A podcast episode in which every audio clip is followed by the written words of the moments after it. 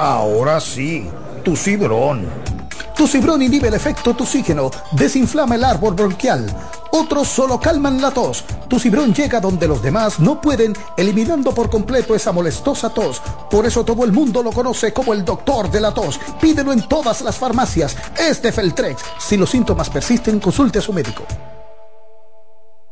El Teatro Nacional Eduardo Brito y la Fundación Amigos del Teatro Nacional presentan el espectáculo más esperado de la Navidad el Cascanueces, nueva producción, con la participación de los bailarines del Ballet Concierto Dominicano, Ballet Nacional Dominicano y en danza, con la coreografía de Carlos Beitía, 30 de noviembre, 1, 2 y 3 de diciembre, en la Sala Carlos Piantini del Teatro Nacional. Boletas a la venta en Huepa Tickets, Fundación Sinfonía, Club de Lectores del Listín Diario y Boletería del Teatro Nacional. Invita CDN. En esta Navidad vuelve la gran parranda, la tradición de cada año, con la reina Mili Quesada. Esta noche amanecemos, El mismito sabor del conjunto Quisqueya. una para que te El negrito de Villa, Sergio Vargas. Viernes 22 de diciembre, desde las 9 de la noche. Teatro La Fiesta del Hotel Jaragua. Boletas a la venta en Guapa Tickets, Supermercados Nacional, Jumbo y Club de Lectores de Listín Diario. Información 849-399-7778. Un evento Vecinos Enterprise y Valenzuela Productions. Invita CDN. En CDN Radio, la hora 9 de la mañana. Un ama de casa, una periodista, un reportero y un productor comparten la mesa para servirnos todas las informaciones y el entretenimiento que caben en el plato del día. De lunes a viernes a las 12 del mediodía, estamos seguros que vamos a dejarte sin vida información y buenas conversaciones. Buen provecho.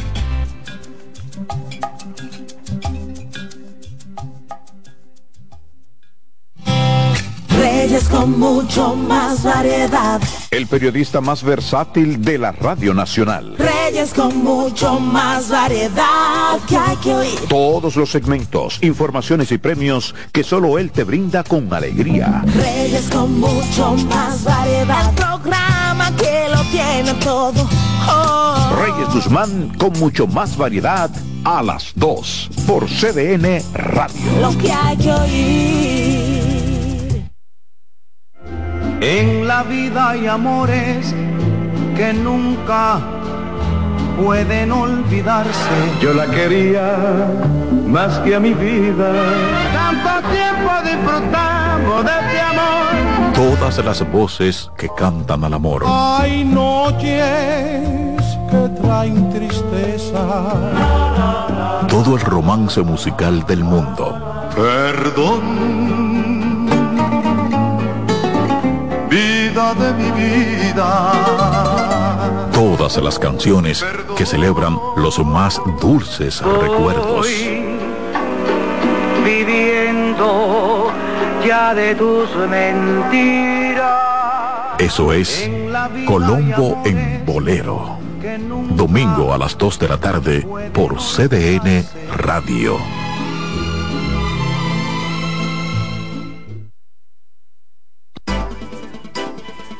Consultando con Ana Simó por CDN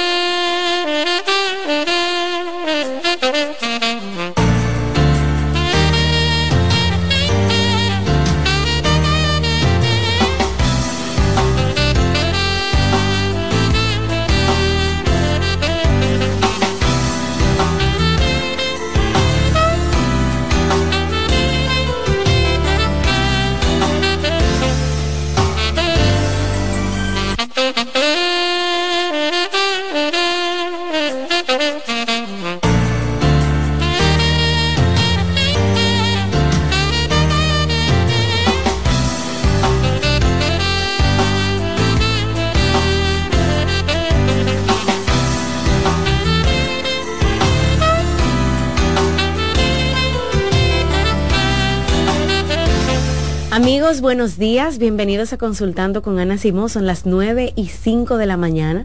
Qué bueno que están conectados con nosotros a través de la televisión, por el canal 37, por CDN Radio, 92.5, 89.7, 89.9.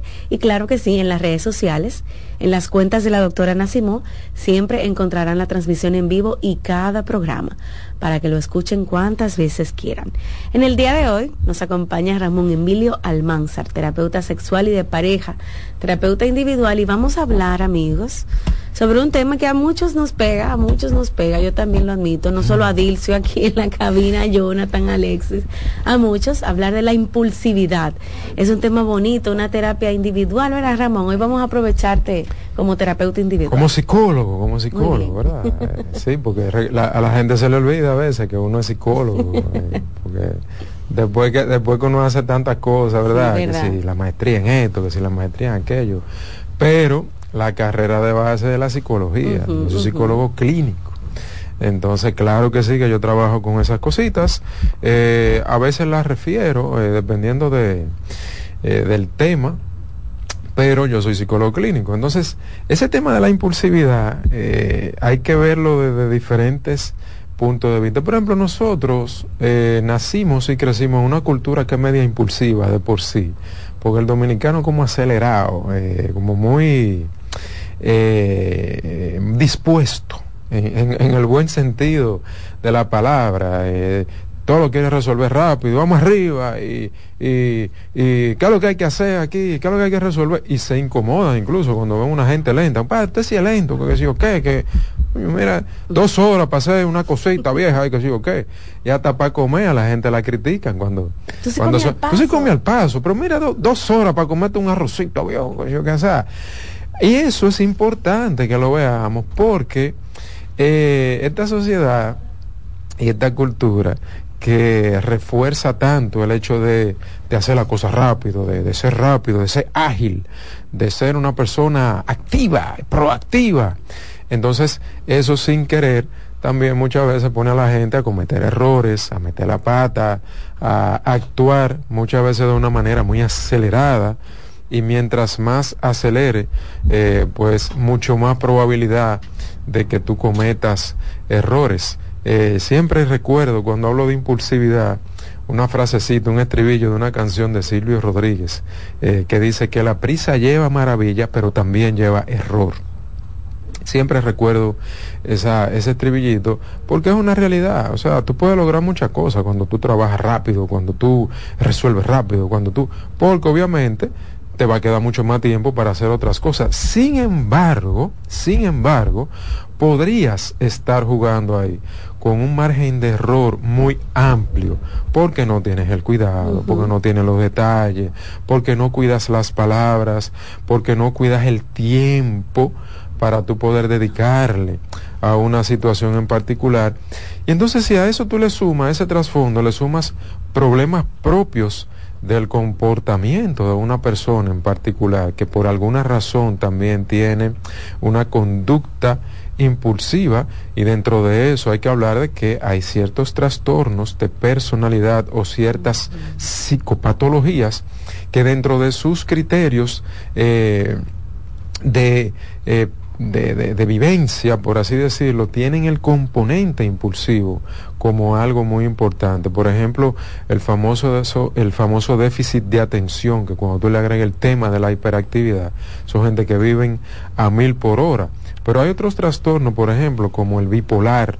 Las personas que tienen un trastorno bipolar, cuando se le activa esa fase maníaca, son gente que se pone más impulsiva eh, que el carajo. Y otras personas que también, por ejemplo, tienen un trastorno del control de los impulsos propiamente dicho. Y todo eso hay que evaluarlo en terapia. Por ejemplo, cuando la gente va, yo, yo necesito trabajar, doctor, porque yo no me puedo eh, quedar callado, yo siempre tengo que estar opinando. Cuando a mí me dicen algo, yo creo que me están atacando y siempre eh, respondo para atrás de manera eh, rápida. Manejo a 150 kilómetros por hora, saco el carro a todo lo que da de la casa, vivo chocando, vivo teniendo problemas con la gente, yo no pienso antes de hablar, yo siempre creo que tengo la razón Yo siempre quiero, quiero opinar pensando que el otro no sabe lo que está diciendo. O sea, cuando usted tiene todos esos elementos juntos, entonces usted tiene que saber que hay un problemita ahí definitivamente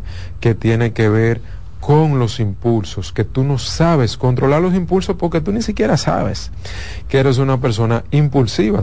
el que es impulsivo cree que se la está comiendo todo el tiempo y cree que el otro todo el tiempo está equivocado. E incluso opina sin saber.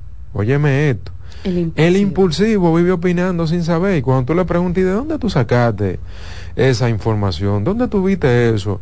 Eh, eh, se quedan así y no saben qué responderte porque dentro de esa impulsividad, el trasfondo esencial de la impulsividad generalmente es una estructura de creencias que te hacen pensar o te hacen a ti ubicarte en una posición de que tú eres el más inteligente, que tú eres la más inteligente y que tú sabes más que todo el mundo y por eso tú actúas tan rápido y por eso tú actúas y hablas de una manera tan eh, rápida, obvio, de manera impulsiva, porque tú crees que tú tienes la respuesta predeterminada respecto a todo. Pero la persona no lo sabe, no lo hace de manera intencional, no lo hace para molestar y esa es la partecita que tenemos que entender aquí, porque generalmente son catalogados como necios, eh, como gente impertinente, como gente que muchas veces eh, se le, le saca los pies, muchas veces a las personas impulsivas. Y quizás son buenas eh, para algunos trabajos, como por ejemplo la llamadera por teléfono para ofrecer tarjeta y para ofrecer planes de teléfono y esa cosa. Y, y, para que tú veas que son de las personas que nadie quiere saber tampoco, porque te llaman a la una de la tarde, a las dos de la tarde, cuando tú estás comiendo, cuando tú empezás a trabajar. La única forma, el único momento en que esa gente no llama a uno es ni de madrugada ni en la noche, gracias a Dios, pero viven fuñendo con ese asunto. Entonces, y no lo entienden. O sea, se meten eso en la cabeza y no entienden que están molestando. Entonces, el tema de la impulsividad es muy peligroso porque generalmente en una relación de pareja, por ejemplo, o en un contexto laboral, o en un tema que tú tengas que resolver de una manera calmada, tú no lo vas a poder hacer y eso te puede traer problemas. Mucha gente impulsiva también colinda mucho con el tema de la agresividad. Son personas que responden muy rápido ante los conflictos, le pueden soltar una galleta a cualquiera, o una pecosada, o un trompón, o decirle un improperio a una gente que, eh, decirle un improperio, por ejemplo, a un jefe o, a un eh, socio, o a una autoridad, por ejemplo, en la calle, un policía, eh, un agente de tránsito, son gente que andan todo el tiempo eh, boceándole cosas en la calle a todo el que se le mete por el medio. En general, en general, las personas que no saben controlar sus impulsos y que no tienen conciencia de que son personas impulsivas viven teniendo muchos problemas con todas las personas, en la calle, en la familia, en la relación de pareja, en el trabajo, con personas que no conocen incluso no sé si tú recuerdas un caso que hubo hace como dos o tres meses en un restaurante aquí de la ciudad, que hubo uno que, le dio un tiro a otro porque estaban en una fila y uno le dijo una cosa al otro y el otro le respondió y entonces le dio un tiro. Ahí está uno con un pie de baratado y el otro está preso eh, en la cárcel por un tema de impulsividad.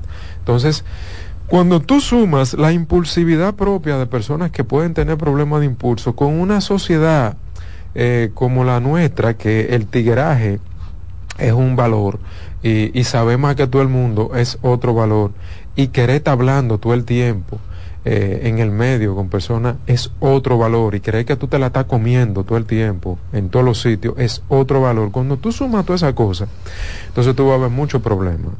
Tú vas a ver muchos problemas, tú vas a ver muchas agresiones, tú vas a ver muchos, eh, muchas situaciones conflictivas, porque lamentablemente eso deja mucha pérdida y eso no comienza en la vida de adulto. Eso también es bueno aclararlo. Eso comienza en la vida de la niñez. O sea, desde que los niños son pequeñitos, tú comienzas a ver esos rasgos. Y estamos llamados, nosotros los adultos, a comenzar a corregir esa cosa. Pero vuelvo al mismo punto. Cuando tú vives en una sociedad como esta, que todo eso es bien valorado, entonces hay una familia, por ejemplo, que tú escuchas, no, en esta familia nosotros somos gente que resolvemos En esta familia aquí nosotros no le comemos M a nadie. Entonces tuvo un muchachito, una muchachita que está creciendo y aprendiendo ese sistema comunicacional y la familia lo que hace es reforzarlo. O sea, igual que su papá. Esa es como su mamá, que no se le queda callar a nadie. Mírala, desde chiquita, así mismo, que uno no puede estar que qué sé yo, que entonces cuando tú refuerzas todos esos malos comportamientos que lo que tienen de trasfondo es un temita ahí de impulsividad, pues obviamente que ese muchacho, esa muchacha en la adolescencia, en su vida de juventud, pues obviamente que se va a querer comer la vida, eh, se va a querer llevar a todo el mundo por el medio. Y ahorita dentro de los trastornitos de personalidad o eh, psicopatologías que tienen dentro de eh, sus criterios un componente impulsivo, se me olvidó mencionar el tema de la sociopatía, mm. que son todas esas personas que andan buscando quien le ponga límite, pero en medio de eso le iban rompiendo, no respetan absolutamente a nadie y también tienen ese componente impulsivo. Sumarle a eso también eh, el tema del consumo de alguna sustancia, como por ejemplo el exceso de cafeína, el, el, mal... Eh, como lo que lo voy a decir de una manera que no se oiga mal, eh, muchas personas que están consumiendo esteroides de una manera no controlada o de una manera no guiada por un profesional para el consumo de este asunto y eso le eleva la testosterona de mala forma a muchas personas y obviamente que lo ponen también eh, muy rápido, muy, muy agresivos, muy impulsivos. La gente que mete cocaína, eh, la gente que está metiendo otro tipo de cosas, para que me entiendan, se lo estoy hablando claro. Entonces, el, el, que vive consumiendo eh, azúcar de manera indiscriminada, o sea, hay muchas sustancias tanto lícita como ilícita, que también alteran el comportamiento del ser humano y lo pone eh, muy acelerado, lo pone muy rápido y le altera mucho el tema de, de, los impulsos y se le hace muy difícil tener un control sobre esos impulsos. Entonces, cuando tú vas a evaluar un tema de impulsividad en una persona, entonces tú tienes que hacer una buena evaluación en todos los sentidos para tú poder ver qué es lo que está poniendo a esa persona a comportarse de manera impulsiva. La gente que es muy ansiosa también y que tiene eh, trastornos de ansiedad, eh, generalmente cuando se le dispara esa ansiedad, quieren, eh, se manejan de una manera muy impulsiva, pero con el propósito de hacer cosas que le permitan supuestamente a ella o a él eh, bajar esa ansiedad, porque el componente ahí que actúa es un componente de que mientras más control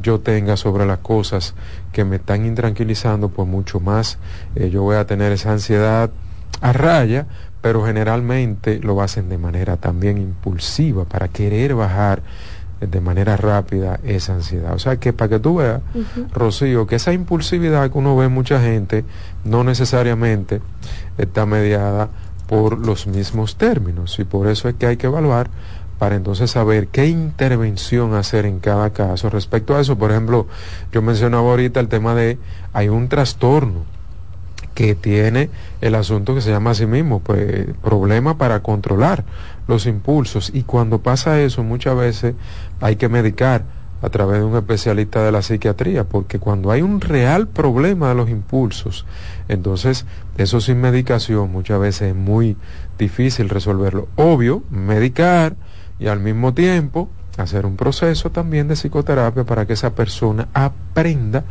diferentes recursos y estrategias de afrontamiento ante las situaciones de su vida para que no lo maneje de manera impulsiva, sino para que vaya aprendiendo de manera sana a cómo controlar esos impulsos y a cómo dar respuestas pues mucho más saludables, más atinadas y más eficaces dependiendo del contexto. Ramón, sabes, la impulsividad no solamente es que, ah, yo soy muy bocón y le dije de todo a todo el mundo, no, no solo eso. Eh, alguien tal vez puede pensar en ese ejemplo, pero va incluso hasta, existe una compra, eh, gastaste un dineral en algo que no necesitaba, te viste en un apuro, qué sé yo, eh, incurriste en algo que no lo pensaste, que por impulso lo hiciste, y eso puede traer consecuencias. Eh, para ti, para tu seguridad, para tus emociones. Sí, y, y ahí toca aclarar entonces, Rocío, eh, la diferencia que hay entre compulsión, Una e impulsión. Ok, perfecto. Que se podría confundir, pero no es lo mismo. Cuando tú hablaste de compra, por ejemplo, hay personas que compran compulsivamente y hay personas que compran impulsivamente. Por eso mencionaba que es importante siempre la evaluación, los criterios de evaluación para tú poder hacer intervención. Porque, por ejemplo, una persona que compre por impulso lleva un tratamiento diferente a una, que, una persona que compre de manera compulsiva, porque el trasfondo que está generando la conducta o compulsiva o impulsiva generalmente no son los mismos. Cuando tú compras de manera compulsiva, cuando tú juegas de manera compulsiva, cuando tú hablas de manera compulsiva, generalmente hay un trasfondo obsesivo y por eso tuve esas dos palabritas juntas en la mayoría de los casos, obsesivo compulsivo. Es una persona que tiene muchas ideas obsesivas respecto a algo y necesita conductas compulsivas para entonces disminuir la ansiedad que está siempre presente en las obsesiones. Pero cuando estamos hablando de una persona que actúa por impulso, es una persona, por ejemplo, que viene una tormenta. El viernes viene una tormenta. Y esa persona empieza ahí con unos pensamientos.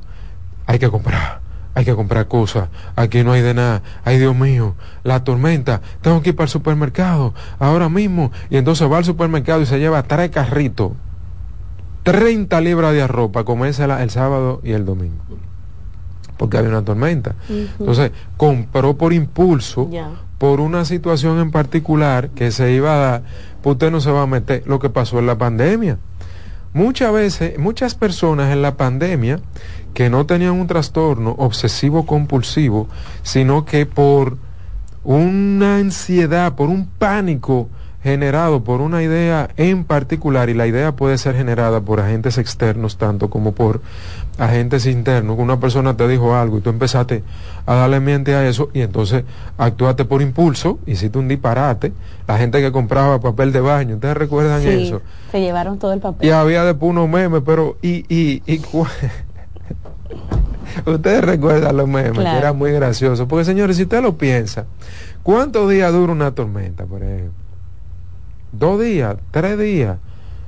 Los super, la tormenta no fuñe en los supermercados ni los colmados, eso se cierra un día, dos días y todo va a seguir normal, pero la gente no le hace caso a una evidencia de un país como el de nosotros, que siempre han pasado huracanes por aquí desde cuando los taínos y desde antes de los taínos. Ya aquí la gente tiene que ser experto en huracanes y en tormentas. Usted sabe que usted probablemente va a durar dos o tres días trancado en su casa, no más de ahí yo creo que con un rollo de papel de baño, a usted le da para tres días, por más gente que haya en esa casa.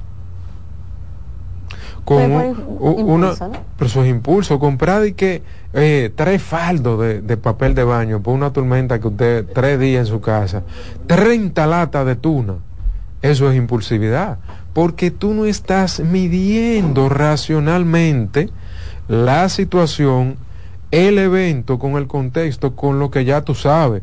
Ahora, yo eso se lo compro a un noruego, a un ruso, a un inglés que se mudó aquí hace dos semanas y le están hablando de que viene una tormenta y no sabe lo que va a pasar. Y por desconocimiento y por ignorancia, tiene una conducta errática, pero nosotros los dominicanos, que ya sabemos cómo son las cosas, ¿tú crees que por impulsividad tú tienes que coger por un supermercado donde va a haber 300 gente también que por impulsividad cogió para el supermercado porque hay una tormenta anunciada para el sábado. Entonces, esos son comportamientos impulsivos. Y cuando a ti te dicen, por ejemplo, de un examen o, o de un trabajo o viene el jefe, que sé yo qué, ya viene el jefe, ¿cuál es el problema que viene el jefe? Yo, yo estoy haciendo bien mi trabajo, yo, me tengo yo tengo que estar a las 5 de la mañana el día que viene el jefe, de que porque, porque viene el jefe y ya, yo que sé yo que no pasa nada. Entonces, las personas impulsivas en ese sentido generalmente no se sientan un momentito a evaluar la situación para ver cuál es la situación real de esto y qué amerita comportamentalmente esa situación. Me tengo que volver loco, me tengo que volver loco. No, yo no me Lo de la pandemia era real porque uno no sabía lo que iba a pasar. Pero ya después del primer mes, del segundo mes, del tercer mes, que tú viste cómo iba la cosa, que los supermercados no lo cerraron, que en la esquina había un tigre vendiendo plátano a dos pesos, como me topaba yo cada rato llegando a mi casa, plátano a dos pesos. Yo comí más frito que el diablo en la pandemia. Señores, porque los plátanos estaban baratísimos. Después que yo evalué esa situación y dije, aquí nadie se va a morir del hambre, aquí no está pasando nada, aquí hay una situación, ta, ta, ta, ta. Yo le bajé. Después que yo vi que todo el mundo siguió trabajando de manera virtual y uno siguió produciendo, no estaba, ya. ¿Por qué? Porque vino una evidencia, pero mucha gente después de la evidencia incluso seguían con el rollo de estar comprando, yo no sé, yo creo que todavía hay gente que tiene papel de baño de cuando la pandemia en su casa. Ramón, Tú me estás entendiendo, y eso es impulsividad. E, esa parte, por ejemplo, del papel de baño y todo eso y las compras, eh, eh, la hemos entendido, pero por ejemplo hay una parte también que cuando tú le haces daño a alguien que tú quieres por esa impulsividad. Y qué sé yo, en el WhatsApp del residencial dijiste de todo, a, todo el que estaba ahí, eh, no sé, a tu pareja, a un amigo, un compañero de trabajo, renunciaste por impulsividad. Impulsividad, eso es impulsividad pura y ahí se mezcla con lo que mencionaba ahorita, que en el caso de cada quien hay que ver lo que está mediando esa impulsividad. Hay gente que tiene un trastorno de personalidad. Okay. Hay gente que tiene un trastorno del control de los impulsos. Y hay gente que cree que se la sabe toda. Y hay gente que son los más dominicanos, que todos los dominicanos. A mí nadie me va a coger de pendejo. ¿Tú me estás entendiendo? Y el que tiene esa creencia metida en su cabeza, que es una creencia muy cultural, todo el tiempo actúa por impulsividad con todo el mundo, porque a mí nadie me va a coger de pendejo, y yo creo que todo el tiempo a mí me quieren coger de pendejo. El guachi, el haitiano que cuida eh, el edificio, el compañero de trabajo, el amigo, siempre estoy creyendo que me van a coger de pendejo. Y cuando creo que me van a coger de pendejo, ¿qué hago? Actúo por impulso, porque te voy a decir un improperio, te voy a hablar mal, te voy a decir algo que yo no debo decirte a la pareja, como tú mencionabas ahorita. Entonces, no es, en ese caso, no es tan simple, porque yo estoy siendo impulsiva o estoy siendo impulsivo, pero ¿cuál es el trasfondo que está mediando esa impulsividad? La gente que le mete 30 llamadas a la pareja en menos de 10 minutos. Eso es impulsividad. Ahora, ¿qué es lo que está mediando esa 30 llamadas? Que yo creo que tú me estás pegando cuernos que yo creo que tú me estás engañando, que yo creo que tú crees que yo soy un estúpido, que yo creo que tú me estás hablando mentira. ¿Qué? Porque lo, lo evidente es la conducta. Lo evidente es el comportamiento impulsivo. Ahora, el trasfondo de eso, ¿cuál es? Y ahí es que está el principal elemento para poder resolver esto, porque no es solamente con la conducta impulsiva. Porque yo decirle a una gente, mira, tú no puedes hablarle así a fulana. Tú no puedes cada vez que digan algo en el grupo del edificio, del residencial, está hablando así, pero eso todo el mundo lo sabe. Ahora, el tema es qué es lo que te hace a ti comportarte de esa manera. ¿Qué es lo que hace que tú desde que dicen una cosa en un grupo, tú eres el primero que tiene que responder? Tú eres el primero que tiene que opinar. ¿Por qué tú crees que tú sí tienes que ser tan proactivo con tu comportamiento y con tu boca? ¿Cuál es la creencia que guía ese comportamiento verbal y ese comportamiento eh, a nivel corporal? Entonces ahí es que hay que explorar, porque si uno no sabe eso, por más consejo que tú le des a una persona, tú no lo vas a poder resolver porque esa persona no sabe ni siquiera por qué se comporta como se comporta. Y muchas veces lo sabe y te lo dice, yo sé que yo no debería, yo sé que yo a veces me paso, yo sé que a veces a mí se me va la guagua, pero vuelve y lo hace, y vuelve y lo hace, y vuelve y lo hace, porque no tiene conocimiento de lo que está mediando y guiando esa impulsividad. Y ahí es que tenemos que explorar y eso es lo que tenemos que entender para poder resolver. Genial, Ramón, vamos a hacer una pausa y al regreso continuamos con más y abrimos las líneas para que nuestros televidentes, oyentes o quienes están en las redes sociales participen con sus preguntas el día de hoy.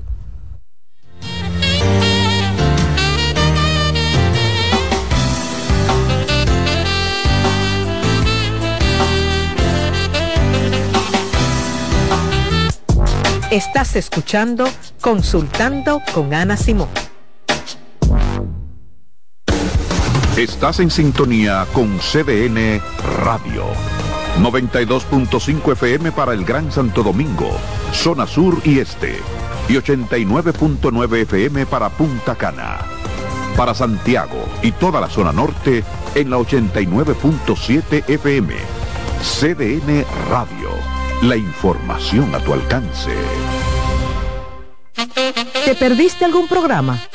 Todo nuestro contenido está disponible en mi canal en YouTube. Ana Simón. Polish abre nueva sucursal en San Isidro. Sí, su puerta rosada está abierta para ti en Plaza Fama Autopista San Isidro. Más información 809-544-1244. Síguenos, Polish RD. En Consultando con Garacimo, Terapia en Línea. Los abrazos para los niños son como el agua para una planta les ayudan a crecer sanos y felices y dar sus mejores frutos. Está demostrado que el niño durante la etapa de crecimiento necesita abrazos. Las razones son que ese contacto físico amoroso estimula el nervio vago y provoca que descienda la tensión acumulada durante el día. El abrazo libera dopamina y oxitocina, que son las hormonas del placer Además, reduce el nivel de cortisol asociado al estrés. Los adultos también necesitamos abrazos para estar sanos, pero hay una serie de carencias que normalizamos y generan en los adultos adicciones, como el tabaquismo. La pregunta es, ¿cuántos padres, madres o abuelos les dan a sus niños los abrazos que necesitan? Ante la duda, te damos la respuesta. Nunca son demasiados abrázalos. Subir tus fotos en pijama en Navidad o llamar al coro para un junte. Descansa ya, descansa. Esta temporada elige tu prepago Altis, el más completo del país, con 30 días de internet y 200 minutos gratis al activar y recargar. Además, data y minutos gratis cada semana de por vida. Mejores ofertas, así de simple. Altis. Hola, soy Heidi Camilo Hilario y estas son tus cápsulas de Ticocine. En esta ocasión te quiero presentar la película turca Con la soga al cuello, una película magistral donde nos presenta la dinámica que se da en una relación de pareja cuando uno de sus miembros decide cometer un delito y la pareja no soporta ese accionar antiético. La pareja decide ser leal a sus valores y a sus principios y denuncia a aquella persona que tanto ama, pero que ha irrespetado las normas sociales y ha cometido un delito. Las estafas piramidales pueden ser muy bonitas, pero no dejan de ser un delito. Y cuando en una relación de pareja observamos que uno de sus miembros simplemente acciona desde lo antisocial, es nuestro deber ser más coherentes con quienes somos que con quien estamos. Señores, con la soga al cuello, no dejen de verla. Cansado, loco por salir de la rutina para vivir una experiencia inolvidable y aún no decides a dónde escaparte. Atlantic Tours te ofrece las mejores ofertas en resorts y excursiones en los principales destinos de República Dominicana. Contáctanos al 809-964-9714 para crear momentos inolvidables junto a nosotros. Encuéntranos en línea como atlantictoursrd.com o en nuestras redes sociales arroba Atlantic Tours RD y exploremos juntos las maravillas de nuestra bella isla. Atlantic Tours, Experience and Enjoy.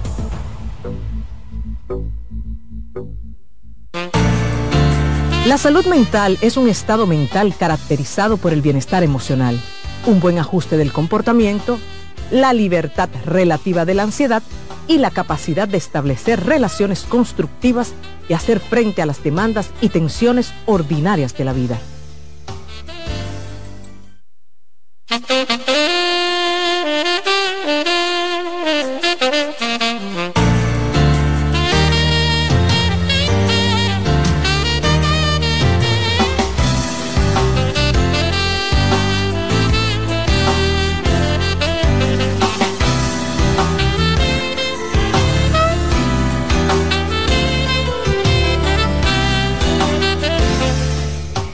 Bien amigos, estamos de regreso en Consultando con Ana Simó.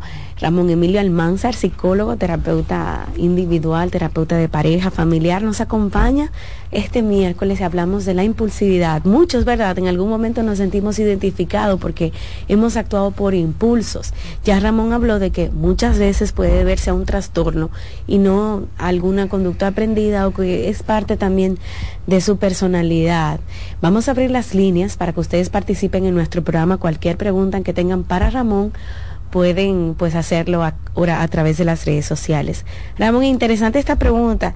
¿Se puede ser infiel por impulsividad? Uh, sí, sí, sí, claro que sí. Eh, hay, hay muchas personas que dentro de todo eso que yo mencionaba ahorita, eh, también está incluida muchas veces ese comportamiento eh, del flirteo, de estar buscando a otra persona fuera de la relación. Y tú puedes ver, generalmente, las personas que son eh, infieles por impulsividad, lo hacen de manera muy recurrente y de manera muy frecuente. Ahí tú te das cuenta, sí.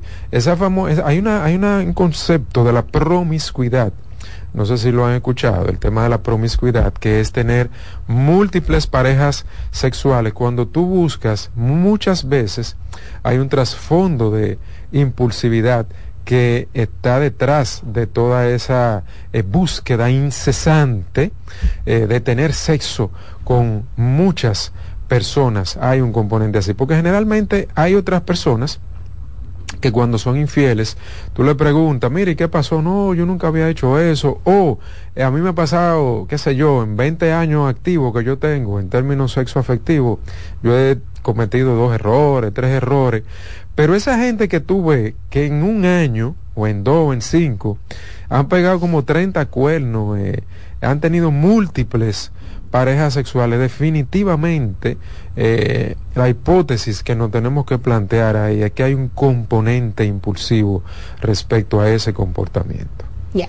809-683-8790, 683-8791. Esos son los números de nuestro programa. Usted puede participar, hablar con Ramón en este momento. También pueden escribir su pregunta vía nuestro eh, WhatsApp, que es el 829-551-2525. Buenos días. Hola. Bueno, sí, buenas. Adelante, buen día. Sí, le quiero hacer una pregunta al doctor Almanza, pero no tanto de impulsividad, sino que cómo sería, eh, cómo se le llamaría a una persona que, bueno, mi esposo, vamos a hablar directamente, eh, estaba tomando terapia con la esposa de Almanza hace un tiempo, pero tomamos la terapia solamente una sola vez porque en el momento de que yo le dije a él de que vamos a tomar terapia, él como que se, como que se pone bien intenso y no quiere, no sé si tiene miedo o no. Eh, inmediatamente su esposa, la esposa del Manzar le dijo, la otra modelo, eh, que él tiene que saber que quien va primero es su esposa antes de que su madre. Él se puso impulsivo y me dijo no voy a tomar más terapia, y, vamos a dejar como la relación a lo que Dios quiera y ya, hasta ahí. Entonces yo le dije, pero si en realidad tú quieres tu relación, está bien que Dios tiene que estar dentro de la relación, pero eh, la terapia también ayuda. Entonces lo que me dice siempre todo el tiempo es, eh, yo voy a tomar mi terapia por un lado, tú la tomas por un lado, pero yo le digo a él que eso no funciona así, que la, la las terapias se toman juntas cuando es de pareja. Entonces, eh, ya yo decidí no hablar del tema, tomo terapia yo sola, eh, porque soy muy impulsivo en el sentido de que a veces quiero como que él haga las cosas como a lo que yo diga, como eh, tú tienes que tomarla, tú tienes que hacer esto y así. Entonces ya hoy en día, ya con las terapias, he estado un poquito más, más calmada y así ha, pasado y ya yo estoy como más en paz y más tranquila con todo. Lo escucho por la radio. Sí, lo que pasa es que hay muchas personas que quieren ir a terapia, pero no están preparadas para escuchar sus verdades, para escuchar la verdad.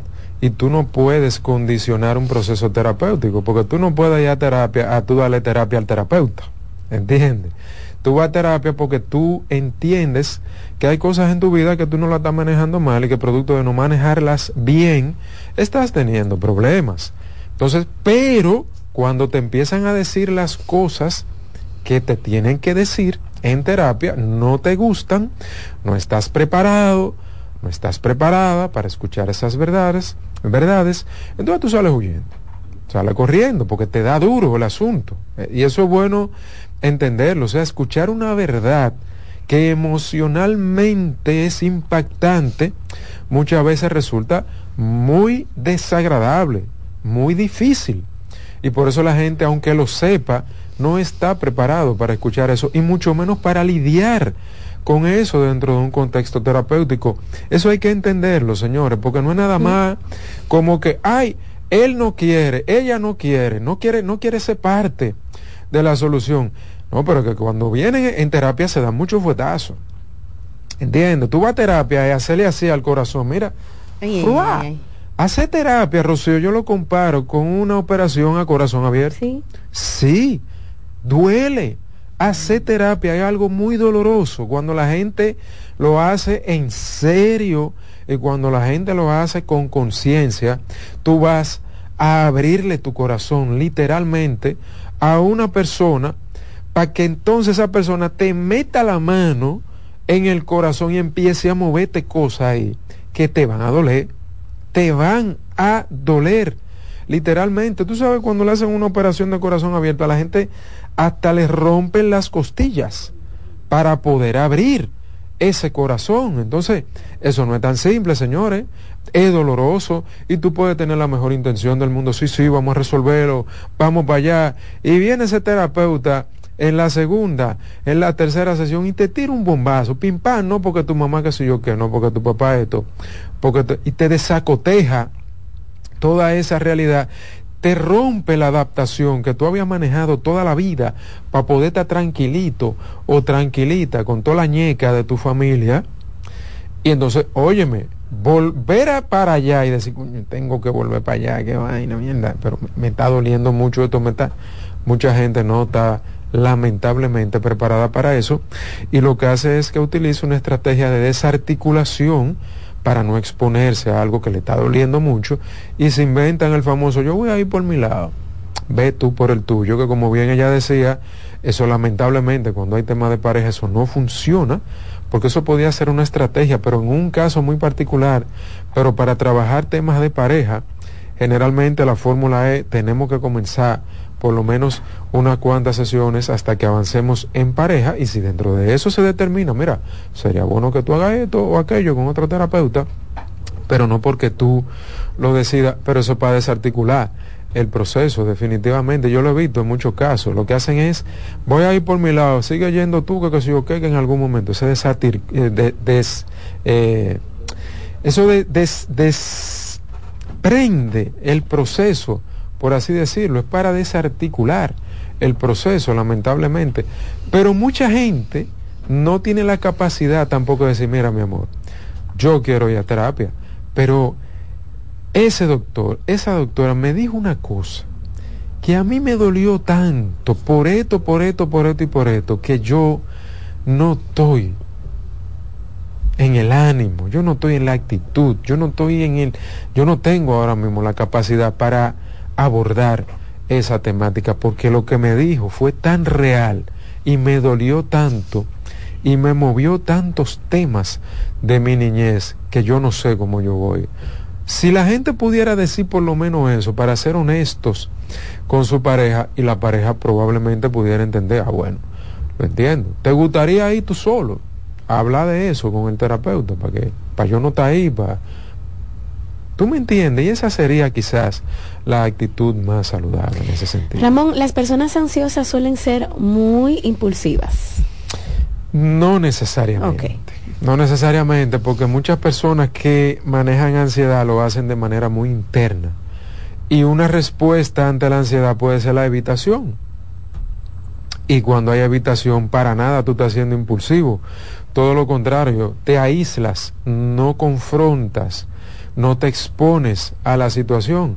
Y mucha gente que evita, que se aísla, lo hace también porque siente mucha ansiedad, pero esa ansiedad lo mueve al miedo de estar lidiando con situaciones. Entonces, por eso es tan importante y quiero volver otra vez al asunto de que para tú saber qué es lo que está pasando, qué es lo que está mediando el comportamiento de un ser humano, tenemos que hacer evaluación, porque una persona ansiosa puede tanto actuar por impulso como también puede actuar por evitación. Y ambas cosas están siendo mediadas por un tema de ansiedad. Ok, Ramón, tengo que hacer una pausa comercial. Al regreso continuamos conversando y aprendiendo este miércoles, ¿verdad? Cuando hablamos de la impulsividad.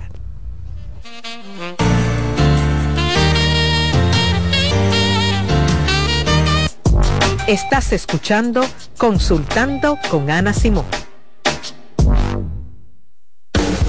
Estás en sintonía con CDN Radio. 92.5 FM para el Gran Santo Domingo, zona sur y este. Y 89.9 FM para Punta Cana. Para Santiago y toda la zona norte en la 89.7 FM. CDN Radio. La información a tu alcance. ¿Te perdiste algún programa? Todo nuestro contenido está disponible en mi canal en YouTube. Ana Simón. En Consultando con Ana Simón, Terapia en Línea. Dentro de los beneficios que puedes encontrar a través de la terapia del habla y del lenguaje, podemos mencionar que mejora la comunicación, incrementa la autoestima, tiene un impacto positivo en el desarrollo académico, y en el caso de los adultos, éxito en el ámbito laboral al superar problemas del lenguaje y sobre todo facilita la integración social. En Consultando con Garacimo, Terapia en Línea. ¿Sabes qué son adaptaciones curriculares? Son acomodaciones que se realizan en un ámbito educativo a fin de brindar una respuesta efectiva a las necesidades especiales del estudiante. Hay dos tipos de adaptaciones la primera, de acceso, que contempla todo lo que se refiere al espacio físico. Y la segunda son adaptaciones de contenido, aquellas que adecúan el programa curricular a las necesidades de este niño o adolescente. Su importancia radica en la mejora de la calidad educativa ya que potencializa las habilidades del estudiante. Si sientes que tu hijo necesita adaptaciones curriculares, haz una cita conmigo que pueda ayudarte. Soy Lacey Cabrera del Centro Vida y Familia Ana Simó y puedes solicitar una asesoría al 809-566-0948. Si quieres controlar tu peso y tu figura, Avena Americana seguro te ayuda. Rica en fibras, te sentirás saciado. Con el apetito controlado. Avena Americana tiene vitaminas, antioxidantes, lo que necesitas. Me alimenta, me hace sentir bien.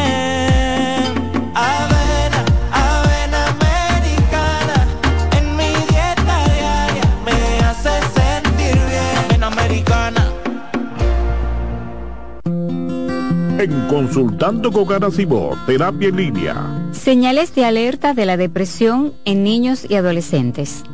Detectar la depresión en niños y adolescentes puede ser más complicado que en adultos, ya que los síntomas pueden manifestarse de manera diferente.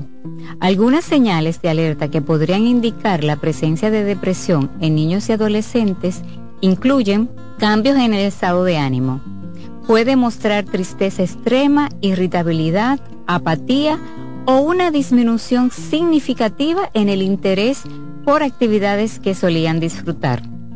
Cambios en el patrón de sueño, cambios en el apetito y como resultado, cambios en el peso corporal. Muestran una disminución general de la energía y la motivación presentan dificultades en la concentración de tareas escolares o actividades diarias. También expresan pensamientos negativos acerca de sí mismos y sentir que no son lo suficientemente buenos. Aislamiento social, quejarse de dolores de cabeza, dolores de estómago u otros síntomas. Cambios en el rendimiento escolar, manifestar conductas autodestructivas, como cortarse hablar de suicidio o hacer intentos de suicidio. Si observas varios de estos síntomas persistentes en un niño o adolescente, es esencial buscar ayuda de un profesional de la salud mental para una evaluación adecuada y un diagnóstico preciso. La detección temprana y el tratamiento de la depresión en niños y adolescentes son fundamentales para ayudarles. Soy Rosa Hernández, psicóloga clínica del Centro Vida y Familia Ana Simón. ¿Te perdiste algún programa? Todo nuestro contenido está disponible en mi canal en YouTube, Ana Simón.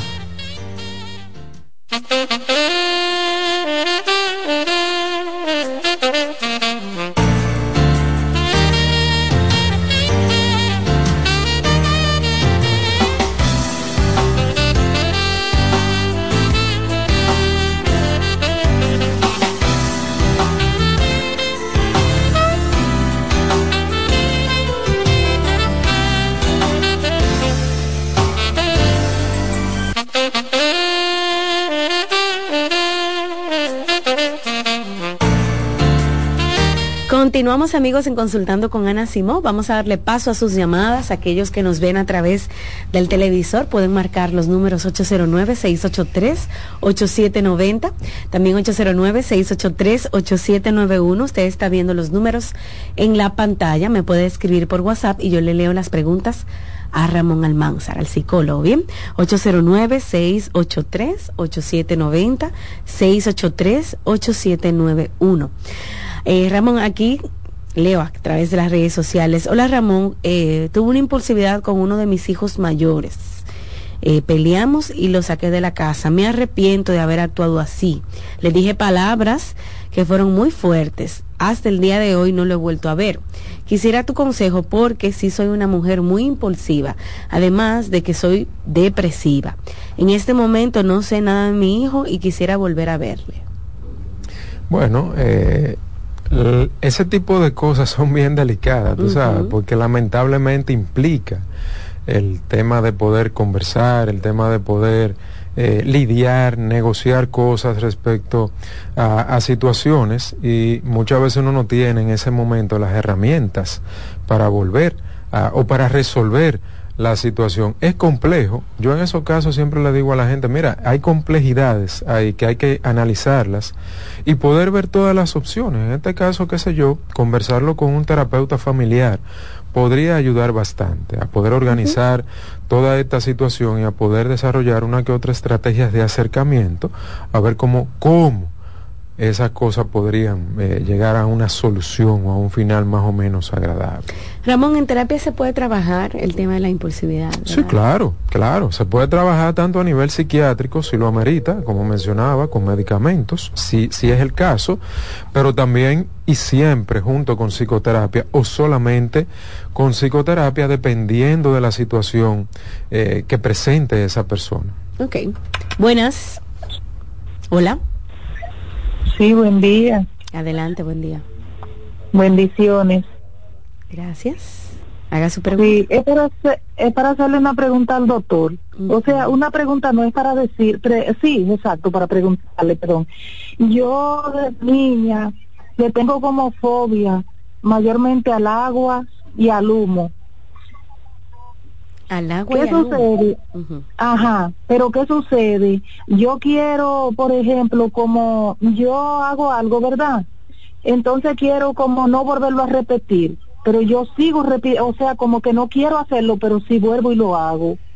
¿Qué me, me puede sugerir en ese caso? Que vaya a terapia definitivamente. Usted tiene un trastorno que se llama fobia a mm. una situación en particular, a un objeto en particular y eso se resuelve con terapia. Ahí no hay, ahí no hay dos días, como dicen. Ahí no hay que, que, que consejito, que haga, usted tiene que ir a terapia porque ahí hay una situación mental establecida, estructurada.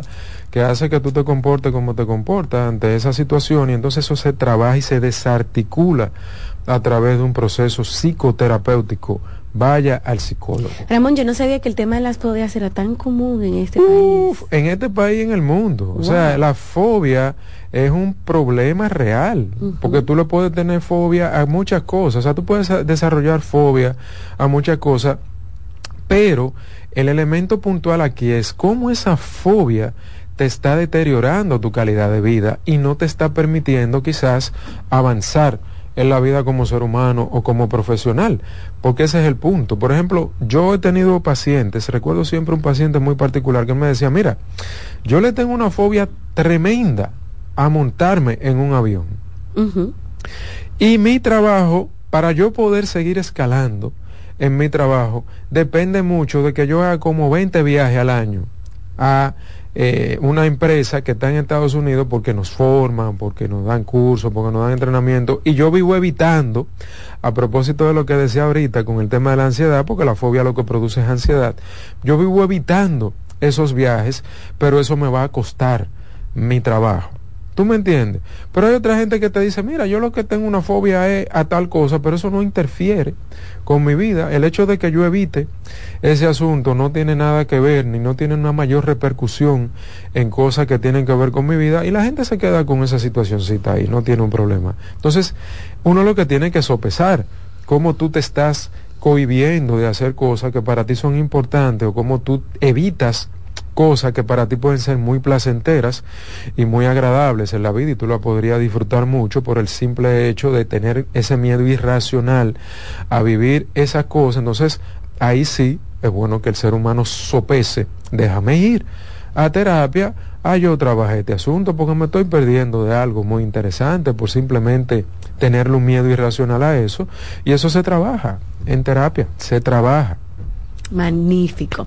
Bueno amigos, pueden hacer una cita con Ramón Almanzar en nuestro centro. Para hacer una cita con Ramón, tienen que llamar al 809-566-0948. Y si quiere más información, también puede hacerlo por WhatsApp en el 829-622-0948. Así se hace una cita a través del servicio al cliente que ofrece el centro. Ramón, de hecho, también tiene terapia en línea, ¿verdad, Ramón? Sí. Cualquier parte del mundo. Sí, sí, sí, claro que sí. Ok, bueno, y también seguir a Ramón en las redes sociales. Se español, ¿verdad? En cualquier parte del mundo, pero que hablen en español. también en las redes sociales pueden encontrar a Ramón como arroba RE Almanzar. Ahí encuentran y siguen a Ramón, pueden a, tirarle su preguntita ahí por DM. Bueno, gracias Ramón por estar este Nos vemos el miércoles. Así es, así es. Regresamos en breve.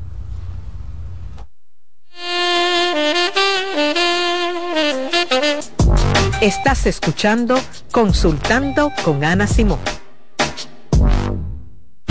Escuchas CDN Radio, 92.5 Santo Domingo Sur y Este, 89.9 Punta Cana y 89.7 toda la región norte. En CDN Radio, un breve informativo. Luego que se difundiera un rumor de que en Jarabacoa habían varios pacientes padeciendo de cólera, el director regional de salud de la provincia La Vega, doctor Nelson Cosme, aseguró que por el momento no hay casos positivos. En otro orden, un accidente ocurrido en la mañana de este miércoles en la carretera Sánchez en Quitasueño de Jaina ha dejado a varias personas heridas. Hasta el momento se desconoce si hay fallecidos en el accidente que ocurrió cuando una patana llena de cemento chocó con una guagua de 36 pasajeros de la ruta 66 de la pared de Jaina. Amplíe esta y otras noticias en nuestra página web www.cdn.com.do. CDN Radio. Información a tu alcance.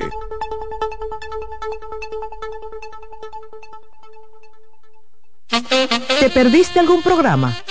Todo nuestro contenido está disponible en mi canal en YouTube. Ana Simón. Loto Loteca. Hoy lunes, 528 millones de pesos. Si aciertas seis números de la Loto, ganas 20 millones más el acumulado. Y si aciertas los seis números de la Loto más el número de extra, ganas 120 millones más el acumulado. Pero si aciertas los seis números de la Loto más el número del extra y el número del Power, ganas 520 millones más el acumulado. Y para hoy lunes, 528 millones en el Power Loto. Loto Loteca, el juego cambió a tu favor. ¿El doctor está? El doctor, pero esto es una farmacia. ¿El doctor de la tos? Ahora sí, tu cibrón. Tu cibrón inhibe el efecto toxígeno, desinflama el árbol bronquial. Otros solo calman la tos. Tu cibrón llega donde los demás no pueden, eliminando por completo esa molestosa tos. Por eso todo el mundo lo conoce como el doctor de la tos. Pídelo en todas las farmacias. Este Feltrex. Si los síntomas persisten, consulte a su médico.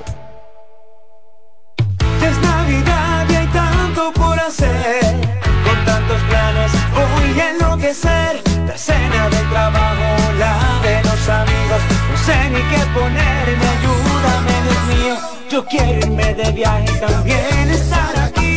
No me voy a estresar, prefiero hacerlo simple y con Altis. Esta Navidad cambia tus planes. Más velocidad de internet al mejor precio. Mejores ofertas, así de simple. Altis. En Consultando con Ana Simó, Terapia en Línea. Si tu hijo presenta dificultad en la expresión y comprensión del lenguaje, se comunica señalando o por gestos, tiene un vocabulario escaso, omite, sustituye una palabra, presenta dificultad en la fluidez de las palabras, tiene alteraciones de voz, problemas de succión, masticación y deglución, y cuando no se le comprende lo que habla, es tiempo de visitar a un terapeuta del habla y del lenguaje. Estás en sintonía con CDN Radio. 92.5 FM para el Gran Santo Domingo, zona sur y este. Y 89.9 FM para Punta Cana. Para Santiago y toda la zona norte en la 89.7 FM. CDN Radio. La información a tu alcance. En CDN Radio, la hora 10 de la mañana. Bienvenidos a su programa Consultando con Ana Simón. Consultando con Ana Simón vuelve a CDN Canal 37. Nos sentimos muy agradecidos con CDN Televisión Canal 37 por darnos la oportunidad de nuevo de estar con ustedes, llegando a todas partes del país. Consultando con Ana Simón. De CDN Radio, ahora también por CDN Canal 37, de 9 a 11 de la mañana. CDN, el canal de noticias de los dominicanos. Cansado, loco por salir de la rutina para vivir una experiencia inolvidable y aún no decides a dónde escaparte. Atlantic Tours te ofrece las mejores ofertas en resorts y excursiones en los principales destinos de República Dominicana. Contáctanos al 809-964-9714 para crear momentos inolvidables junto a nosotros. Encuéntranos en línea como atlantictoursrd.com o en nuestras redes sociales arroba Atlantic Tours RD y exploremos juntos las maravillas de nuestra bella isla. Atlantic Tours, Experience and Enjoy. Oye, es que siempre me han gustado las gorditas. Son más sabrosas y tienen mamacita para morder. Y ese quesito quemadito en el borde, increíble. Atrévete a probar nuestra gordita pan pizza con el más rico queso mozzarella y provolón y tu ingrediente favorito hasta el borde. Hoy pide gorditas de Domino's. Cansado, loco por salir de la rutina para vivir una experiencia inolvidable y aún no decides a dónde escaparte. Atlantic Tours te ofrece las mejores ofertas en resorts y excursiones en los principales destinos de República Dominicana. Contáctanos al 809-964-9714 para crear momentos inolvidables junto a nosotros. Encuéntranos en línea como atlantictoursrd.com o en nuestras redes sociales arroba Atlantic Tours RD y exploremos juntos las maravillas de nuestra bella isla. Atlantic Tours, Experience and Enjoy. El Teatro Nacional Eduardo Brito y la Fundación Amigos del Teatro Nacional presentan el espectáculo más esperado de la Navidad el Cascanueces, nueva producción, con la participación de los bailarines del Ballet Concierto Dominicano, Ballet Nacional Dominicano y en danza, con la coreografía de Carlos Beitía, 30 de noviembre, 1, 2 y 3 de diciembre, en la Sala Carlos Piantini del Teatro Nacional. Boletas a la venta en Huepa Tickets, Fundación Sinfonía, Club de Lectores del Listín Diario y Boletería del Teatro Nacional. Invita CDN. Celebra la mágica Navidad. Por primera vez, el musical Celebrando la Navidad a presentarse el domingo 10 de diciembre en escenario 360. Ven, vive la maravillosa experiencia de compartir con los personajes Santa Claus, Mickey Mouse, Moana, El Grinch. Mágica Navidad, un show mágico para toda la familia. Boletas a la venta en Huepa Ticket y Zapef Media Group. Invita CDN. Estás en sintonía con CDN Radio. 92.5 FM para el Gran Santo Domingo, zona sur y este. Y 89.9 FM para Punta Cana. Para Santiago y toda la zona norte en la 89.7 FM. CDN Radio. La información a tu alcance.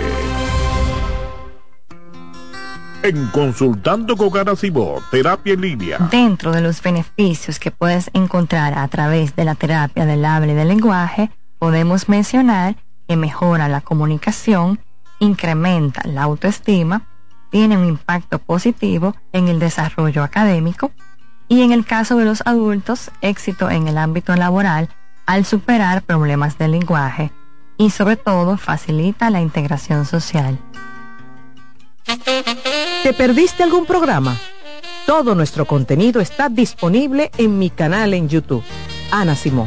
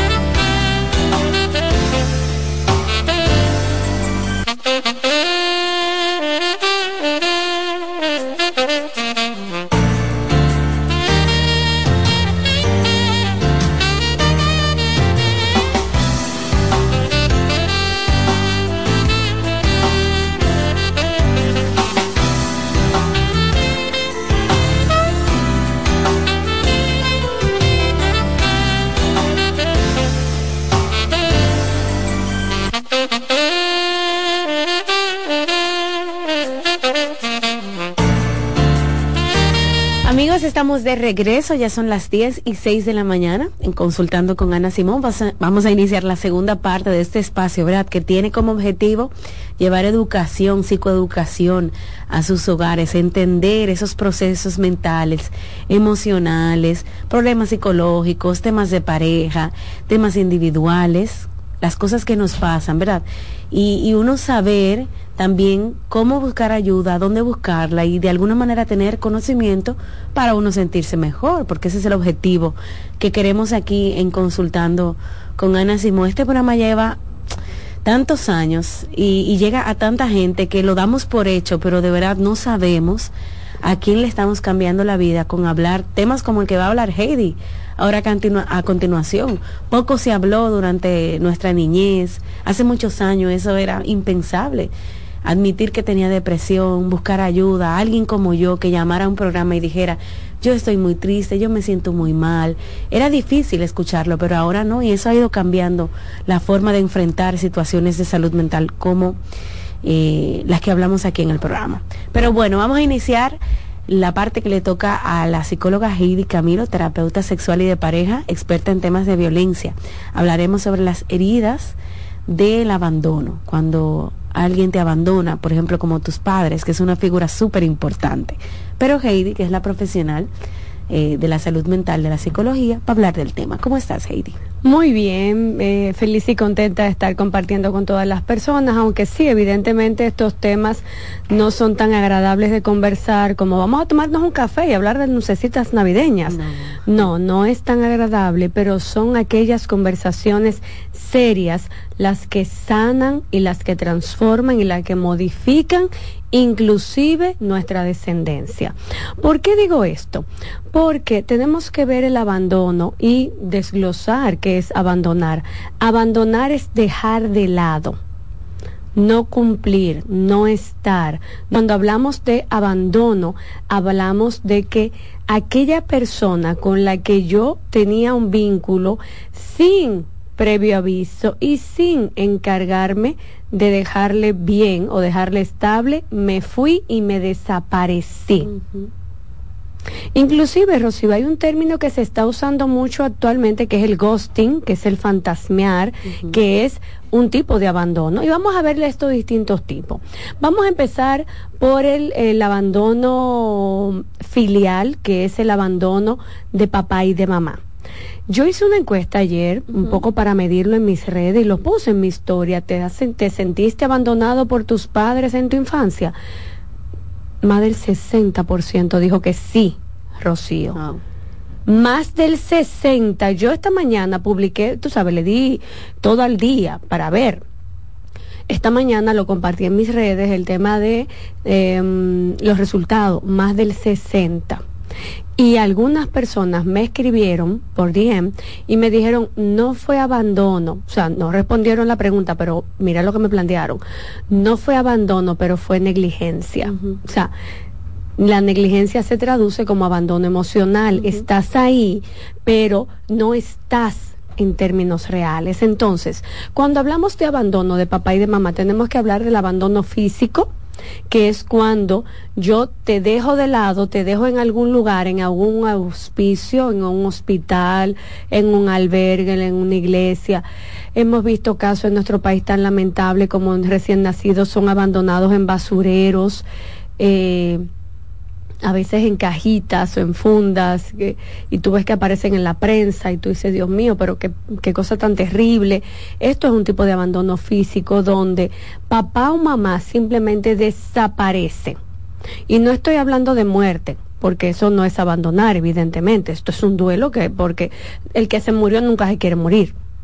Estoy hablando de personas que de manera consciente deciden dejar a los hijos o en algún lugar antes mencionado o con algún familiar. Mm. Lo llevan donde la abuela, donde un tío, donde un padrino, donde un primo, donde un cualquiera y se lo dejan a cargo. Mm.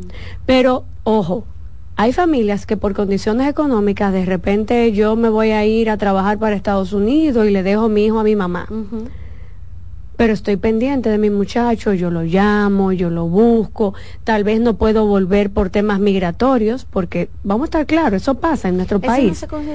Esto no se considera como un abandono, aunque el menor, y ahí viene el abandono emocional. Ya entiendo.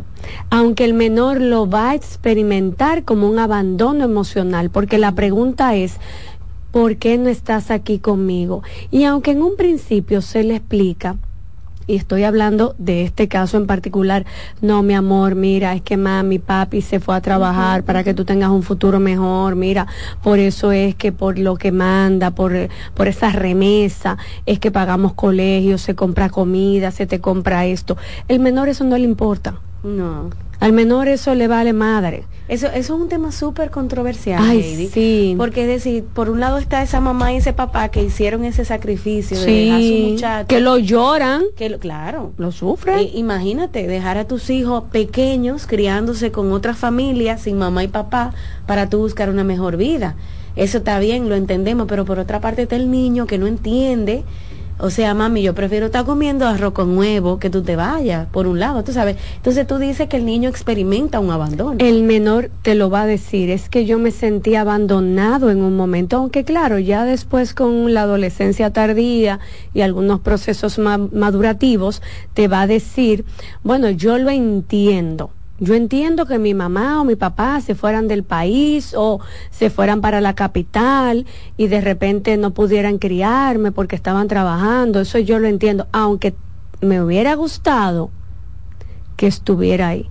Porque aunque pobre, uno comía guineito con, con aceite y uno se defendía pero yo quería que estuviera. Lo va a registrar en términos emocionales como un abandono, aunque fuera momentáneamente. Claro, estoy hablando de estos casos en particular que se vuelven solubles porque hay una resolución cognitiva donde este menor ya grande puede hacer esa mm, salvación de la figura eh, parental. Otros menores no pueden hacer esa figura eh, de salvación parental o marental, porque es que me abandonaste de verdad. Mm.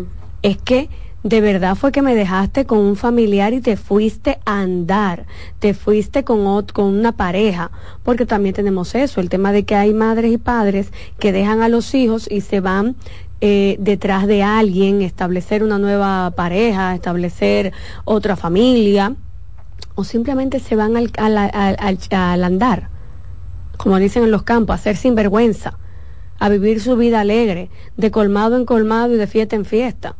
Entonces este menor lo que dice es, tú me abandonaste. No, yo te dejé con tu abuela y tu abuela te quería muy bien. Sí, pero era tu responsabilidad, no era de mi abuela, era tuya.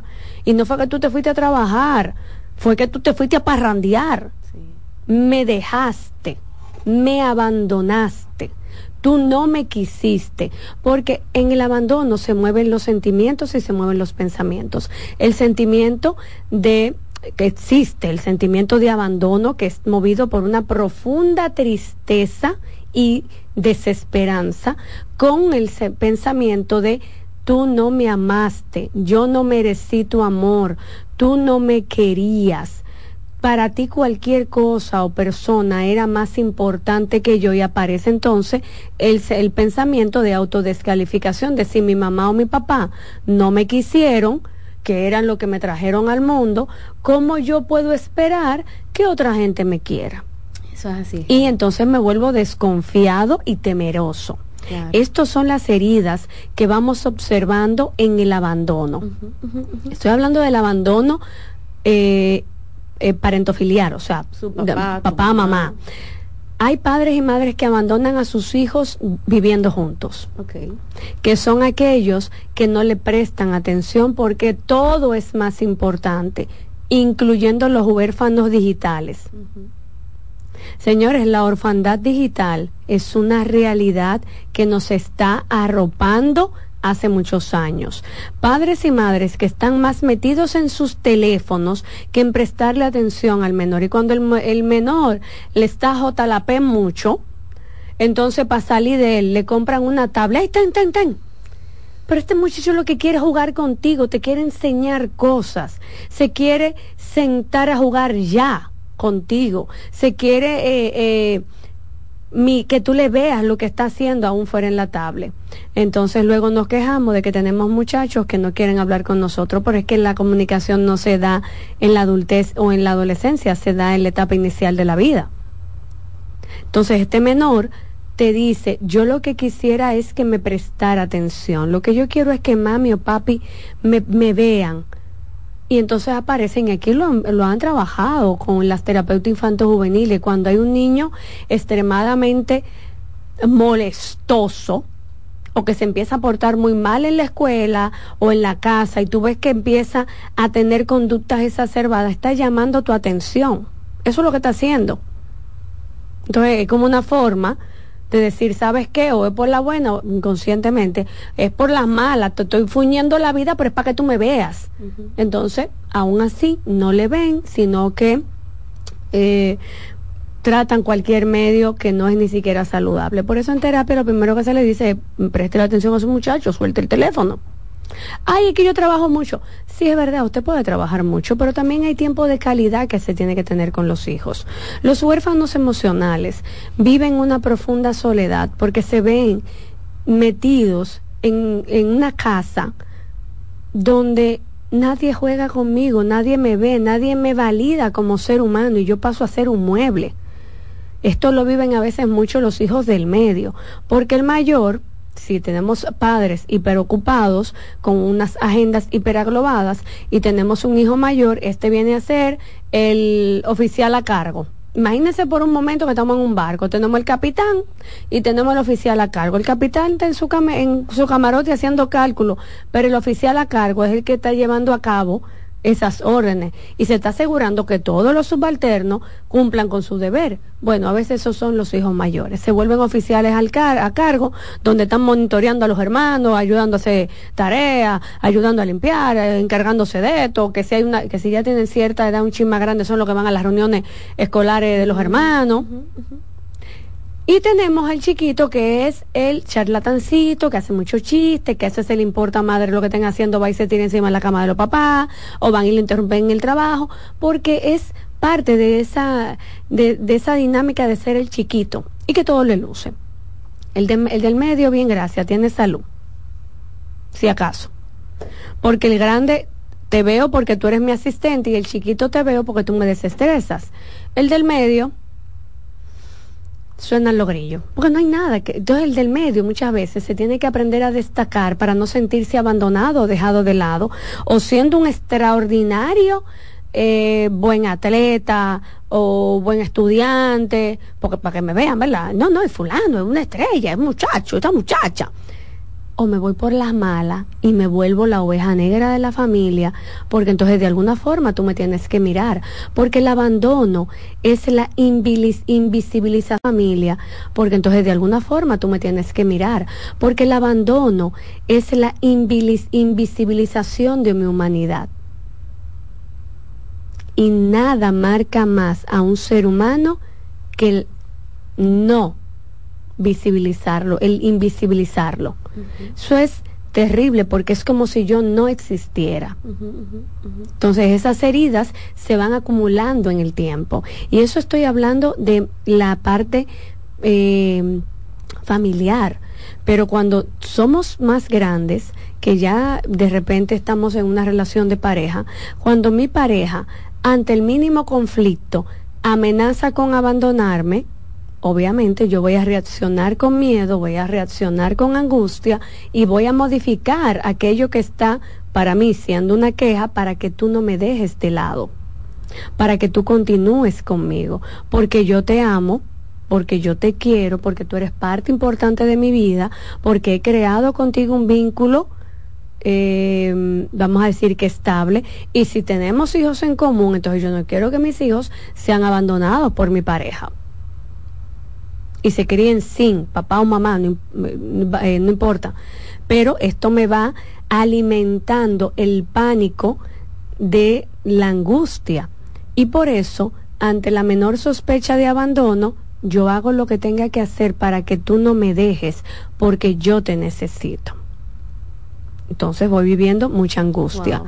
Hay un término, como lo mencioné ahorita, Rocío, que se da mucho cuando tú estás empezando a conocer a una persona, que es el ghosting, el fantasmear, que tú y yo empezamos. Señores, tus amores de alta intensidad, pasamos el día entero hablando. Y eso es chuchu. Hoy de repente te escribo.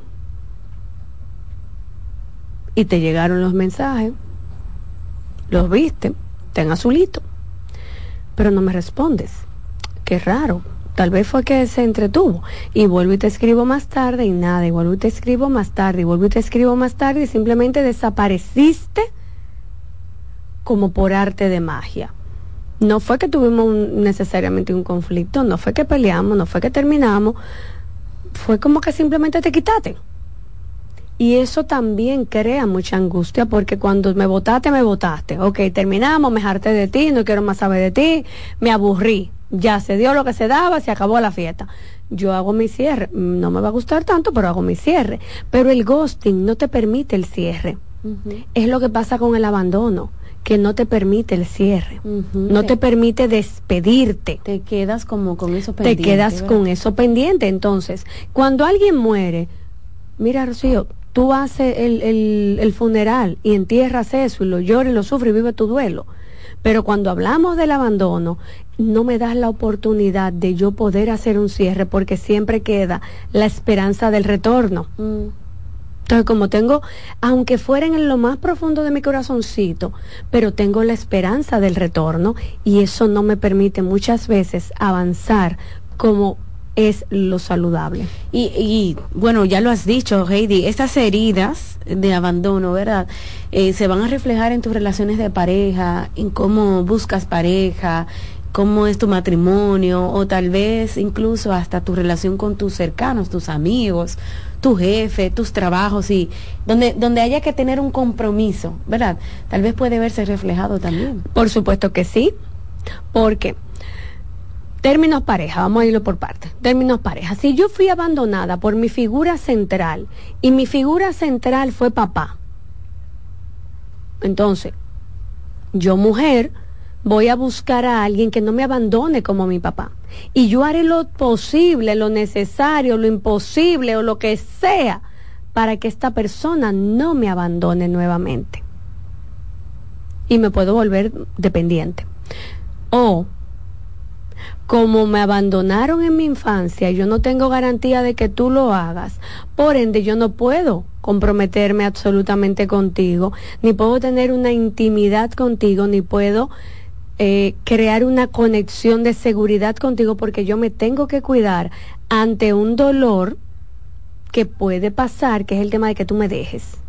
Y entonces son personas que se vuelven tan desconfiadas, que se vuelven evitativas, están en una relación y estamos aquí y funcionamos, todo está bien, pero yo no me entrego completamente porque voy a estar siempre a la defensiva de que tú me vayas a abandonar. Y a veces cuando son tan incisivos, Rocío, empiezan a tener eh, conductas de autosabotaje, porque que Freud dijo, sin, verdad, sin, sin, temor a equivocarse, que aquello que más temo es lo que más deseo. ¿Por qué? Porque en el temor hay angustia, pero cuando ya se cumplió lo que yo temía, la angustia se fue me queda la tristeza y yo con tristeza vivo. Si yo tengo tanto miedo a que tú me dejes, voy a facilitar el que tú me dejes. No es consciente, gente, no es que la gente se sienta planificada y que déjame yo hacer esto para que fulanito se vaya y para que fulanita se vaya. No, es el inconsciente moviéndose. Cuando se da el tema de la, de la separación, tú yo sabía, míralo ahí, y que yo no me equivoco. Es que claro que se iba a ir, porque no es verdad que, eh, iba a crear un vínculo conmigo. Y cuando no lo reconoce, ve que es el otro el que tiene el problema, pero soy yo que de cierta forma estoy saboteando todas mis relaciones de pareja desde la dependencia o desde la conducta evitativa por temor al abandono. Mm. Porque el dependiente se entrega y, y agota al otro y dentro de esa misma manifestación de ahogar al otro con sus demandas o con sus dádivas, el otro se ahoga y se va. Se cumple la profecía. Eh, eh, Heidi, sabes que también escuchándote hablar pienso en aquel ejemplo que, que lo hemos escuchado aquí en el programa también. Alguien que te diga, bueno, yo busco el amor en, en, en gente mayor porque mi papá me abandonó, mi papá no me quiso. Eh, y de alguna manera terminamos echándole la culpa a nuestros padres, que es una conducta incluso hasta natural. Lo que me pasó, que me abandonaste, tú eres el culpable. Pero, ¿qué tú piensas de vivir en esa, en esa línea? En esa línea, en ese estado siempre. Eso es irresponsable. Miren, papá y mamá hicieron lo que pudieron con lo que tenían. Cometieron no uno ni dos errores, barza de errores. Un padre o madre que abandone es alguien que también tiene que trabajar su propia historia y su propia responsabilidad emocional. ¿Ok? No vamos a ponerle flores. Sí te abandonaron. Es verdad. Lo lloraste, lo sufriste. Concho, le fue una desgracia trágica. Pero vas a vivir echándole la culpa a tus padres. ¿Y a qué hora te vas a hacer responsable de ti? ¿A qué hora te vas a hacer cargo de tu vida? ¿A qué hora te vas a parar y a sentarte sobre ti mismo? Sobre ti misma. vas a decir, es verdad, yo tuve unos padres desastrosos, pero eso no me da derecho a mí a ser el padre o madre o pareja desastrosa. Porque ya tú eres un adulto, mi reina, mi rey, ya tú tienes que ubicarte de que sí, es verdad, pasó esto, pero ya que lo sabes, toca que tú empieces a hacer movimiento. Entonces, que en el cuento de vivir echándole la culpa a los padres, entonces siguen en la misma rueda, en la misma foja rotativa, para no hacerse responsable. Cuando usted conoce algo y no hace la modificación del lugar, el pasado ya no es responsable, responsable es el presente para que estemos claros. Eh, está súper interesante el programa. Yo tengo algunas preguntas ya que quiero darle tiempo ¿verdad? a las llamadas para que aprovechen eh, que estás aquí el día de hoy en nuestro programa.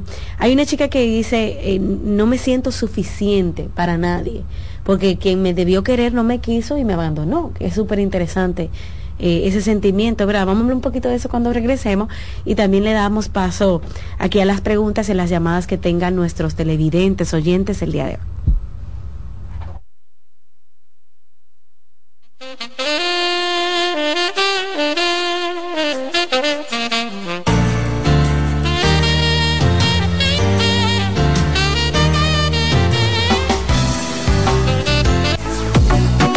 Sigue escuchando, consultando con Ana Simón.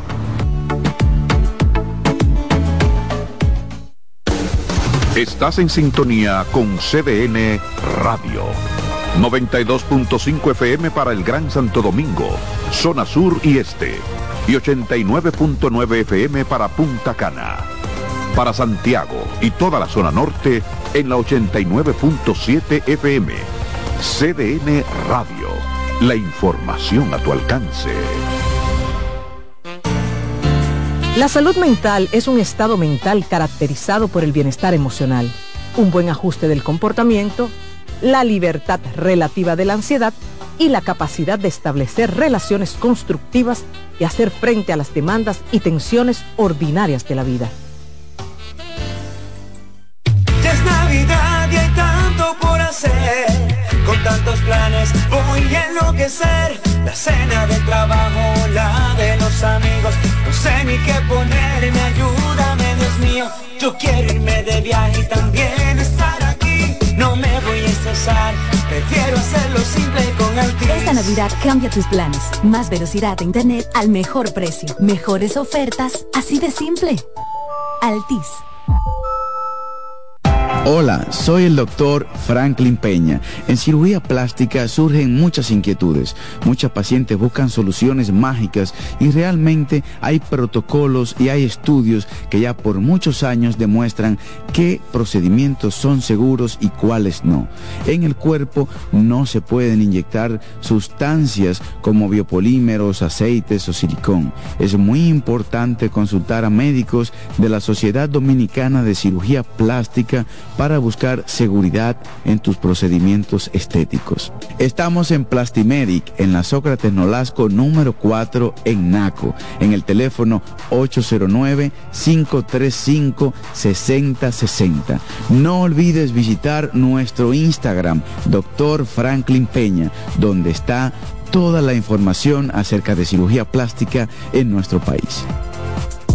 Estás escuchando Consultando con Ana Simón. Estás en sintonía con CDN Radio. 92.5 FM para el Gran Santo Domingo, zona sur y este. Y 89.9 FM para Punta Cana. Para Santiago y toda la zona norte en la 89.7 FM. CDN Radio. La información a tu alcance. En Consultando con Simón, terapia en línea. ¿Sabes lo que es la tripofobia? La tripofobia es el miedo irracional a los agujeros y aunque te parezca increíble, afecta a miles de personas. Los tripofóbicos existen y sus vidas discurren entre episodios de intenso asco, miedo y ansiedad que se manifiesta cuando ven burbujas en el café, cuando están ante los agujeros de un queso gruyere o cuando perciben el patrón de una esponja marina, por ejemplo. Hay tripofóbicos a los que el interior de las piñas le inspiran temor, así como la superficie cuajada de semillas de las fresas.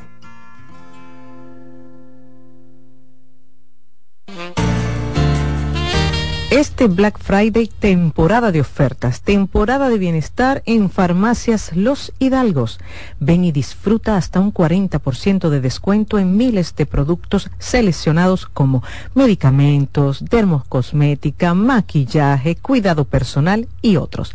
Aprovecha hasta un 30% de descuento y súmale a tu descuento un 10% adicional con tu tarjeta bienestar. ¿Y qué pasa si no tienes la tarjeta bienestar? Regístrate ahí mismo y listo. Disfruta de tu 10% adicional en todos los productos en descuento. Promoción válida del 15 al 30 de noviembre y ciertas restricciones aplican. Visítanos y aprovecha grandes ofertas. Black Friday, Farmacias Los Hidalgos. Temporada de ofertas. Temporada de bienestar. Sigue escuchando, consultando con Ana Simón. ¿Esta Navidad ya tienes tu plan? Elige el plan móvil que te mereces. Así es, elige un plan apps especial. Cámbiate al TIS y actívate con 21 gigas, 21 apps libres y roaming incluido a más de 65 destinos por solo 500 pesos por 6 meses. Mejores planes, así de simple. Altis. En Farmacias Los Hidalgos nos tomamos la atención muy en serio. Por eso, estamos junto a ti cuando y donde nos necesites, con atención experta y personalizada, implementando las mejores prácticas en cada uno de nuestros procesos, desde el almacenamiento hasta la entrega en tus manos. Atendemos cada detalle para que puedas atender lo verdaderamente importante, tu bienestar y el de los que amas.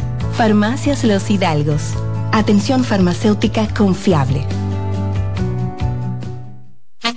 ¿Te perdiste algún programa? Todo nuestro contenido está disponible en mi canal en YouTube. Ana Simón.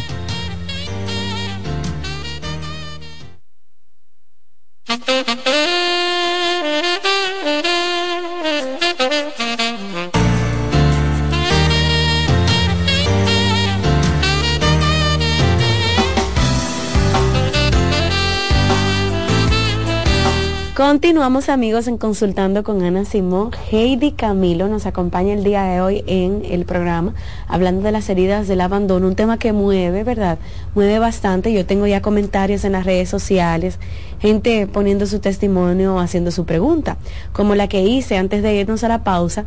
Esta persona o esta chica que no se siente suficiente porque eh, creció sin su figura más importante. De hecho, todavía está escribiendo y dice, le lloro, Heidi, a mi papá, que no me quiso, pero en mis relaciones no me he sentido suficiente. Sí, mira qué pasa, toca trabajar la figura paterna emocional. ¿A qué me estoy refiriendo? Tu papá por una razón u otra no estuvo no me voy a meter en la historia. Toca rescatar lo que sí tuviste de él, lo que sí aprendiste de él y lo que aprendiste a no hacer que él hizo. Sentirte suficiente tiene que ver con tu autoconcepto. Es momento de que empieces a mirar que lo que tú tuviste de mamá y de papá y de tus ancestros te hacen, son como monedas que se van agregando a un tesoro. En este caso, tú completas lo que el tesoro necesita para ser completado, porque tú eres ese tesoro. A mí me gusta usar las figuras para que la gente lo entienda. Yo puedo recibir de mi papá y de mi mamá monedas, y esas monedas yo las tomo y puedo completar aquellas que me hagan falta con lo que yo voy a poner de mis aprendizajes basados en mi experiencia.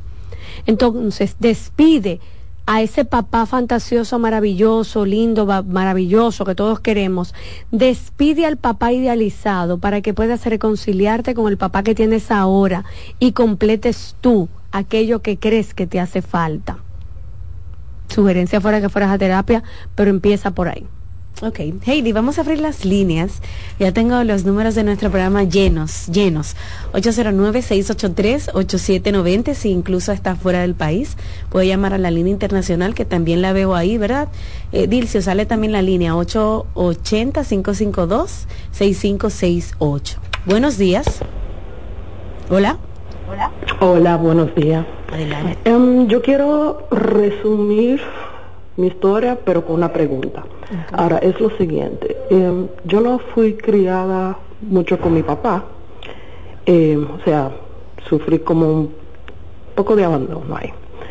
Eh, segundo, después eh, yo me casé con un hombre que la forma como me abordó fue, o sea, eh, yo quiero esto, con una familia, quiero, bueno, me casé con él y resulta que después de un tiempo de casada, él estaba insistiendo que quería hijos. Bueno, yo por no ser egoísta, porque no quería hijos, salí embarazada de mellizo y resulta que en el momento de- del embarazo él dijo, bueno, yo no voy a asumir responsabilidad, tú eres una mujer fuerte, mira a ver cómo te la bandea. Bueno, al producto de eso, de esa situación, yo me divorcié y entonces, bueno, de eso pasaron ya siete años. Ahora yo quiero una relación seria. Y bueno, eh, hace un par de días tocaron ese tema. Entonces yo estoy muy clara de lo que yo quiero, de una relación seria, eh, tengo, o sea, mi criterio y todo eso. Entonces yo, en cuanto de buscar una relación seria, yo he ido a alguna cita, ¿no? He salido con algunos hombres y en dos ocasiones ha pasado que, eh, eh, eh, o sea, he estado con hombres que ellos también quieren una relación seria, yo quiero esto, son hombres estables, tienen hijos, o sea, están muy claros en lo que quieren. Y ellos, o sea, me lo expresan, o sea, en forma de, hey, si tú, tú, tú estás dispuesto para intentar algo conmigo. Y en el momento que ellos me comienzan a hablar así, yo como que entro en pánico y yo dije, oye, como que esto es demasiado bueno para ser verdad. Y como que de la nada dejo de hablar con esos hombres, dejo de hablar, o sea, una cosa que yo, uy, me friqueo y, y no, o sea, dejo de hablar y, y nada, o sea, porque me sorprendo. Entonces, ¿a qué se debe eso? Si eso tiene que ver con un abandono y qué clase de terapeuta me tengo yo que tratar para quitar eso. Gracias. Ah, gracias. Sí, tiene que ver con el poco sentido de merecimiento. Fíjate que donde que ella entra en pánico, cuando ella ve que la relación es viable, que la relación va bien, que no es perfecta, pero que puede ser funcional. Entonces, esto es demasiado bueno para ser verdad. ¡Fua! Se friquea, se zapatea y lo sabotea. Sí, tiene que ver con el poco sentido de merecimiento. ¿Por qué tú no puedes merecer una relación buena? ¿Qué hace que tú creas inconscientemente que tú no eres digna de una buena relación, mujer? Claro que tienes que ir donde un terapeuta de familia puede ser un terapeuta familiar para trabajar esas heridas que están por ahí, sobre todo eh, ambas, papá y la de la pareja que con la que tuviste hijos, para que puedas exonerar todo eso, eh, trascenderlo y poder despedirte de esa y de esas fantasías, de esas idealizaciones, que puedas adoptar un sentido de merecimiento real, porque todos merecemos un buen amor, porque ¿por qué no? Claro que sí. 809-683-8790. Vamos a seguir escuchando sus preguntas. Buen día. Buen día. Adelante. Eh, quiero preguntarle algo a la doctora. Baja el volumen de tu, de tu televisor Sí. o de tu radio para que te podamos escuchar. Ahora sí. Eh, la pregunta es, en un caso, eh, la persona es, un, es eh, tiene una hija fuera de su relación formal. Él la mantiene, la busca y eso, pero no, hay- no ha tratado como que la niña eh, comparta con su familia formal. O sea, no sé si es porque la esposa no quiere o qué. Entonces, ¿cómo eso se puede considerar un abandono de parte de él, de que él no, no la integre con su familia? No, porque tú me estás hablando. Primero hay que ver todas las aristas, pero lo que me estás planteando es un hombre que fue infiel, tuvo una hija fuera del matrimonio. Él busca a esa niña, la mantiene, la busca, o sea, la ve y está aparte.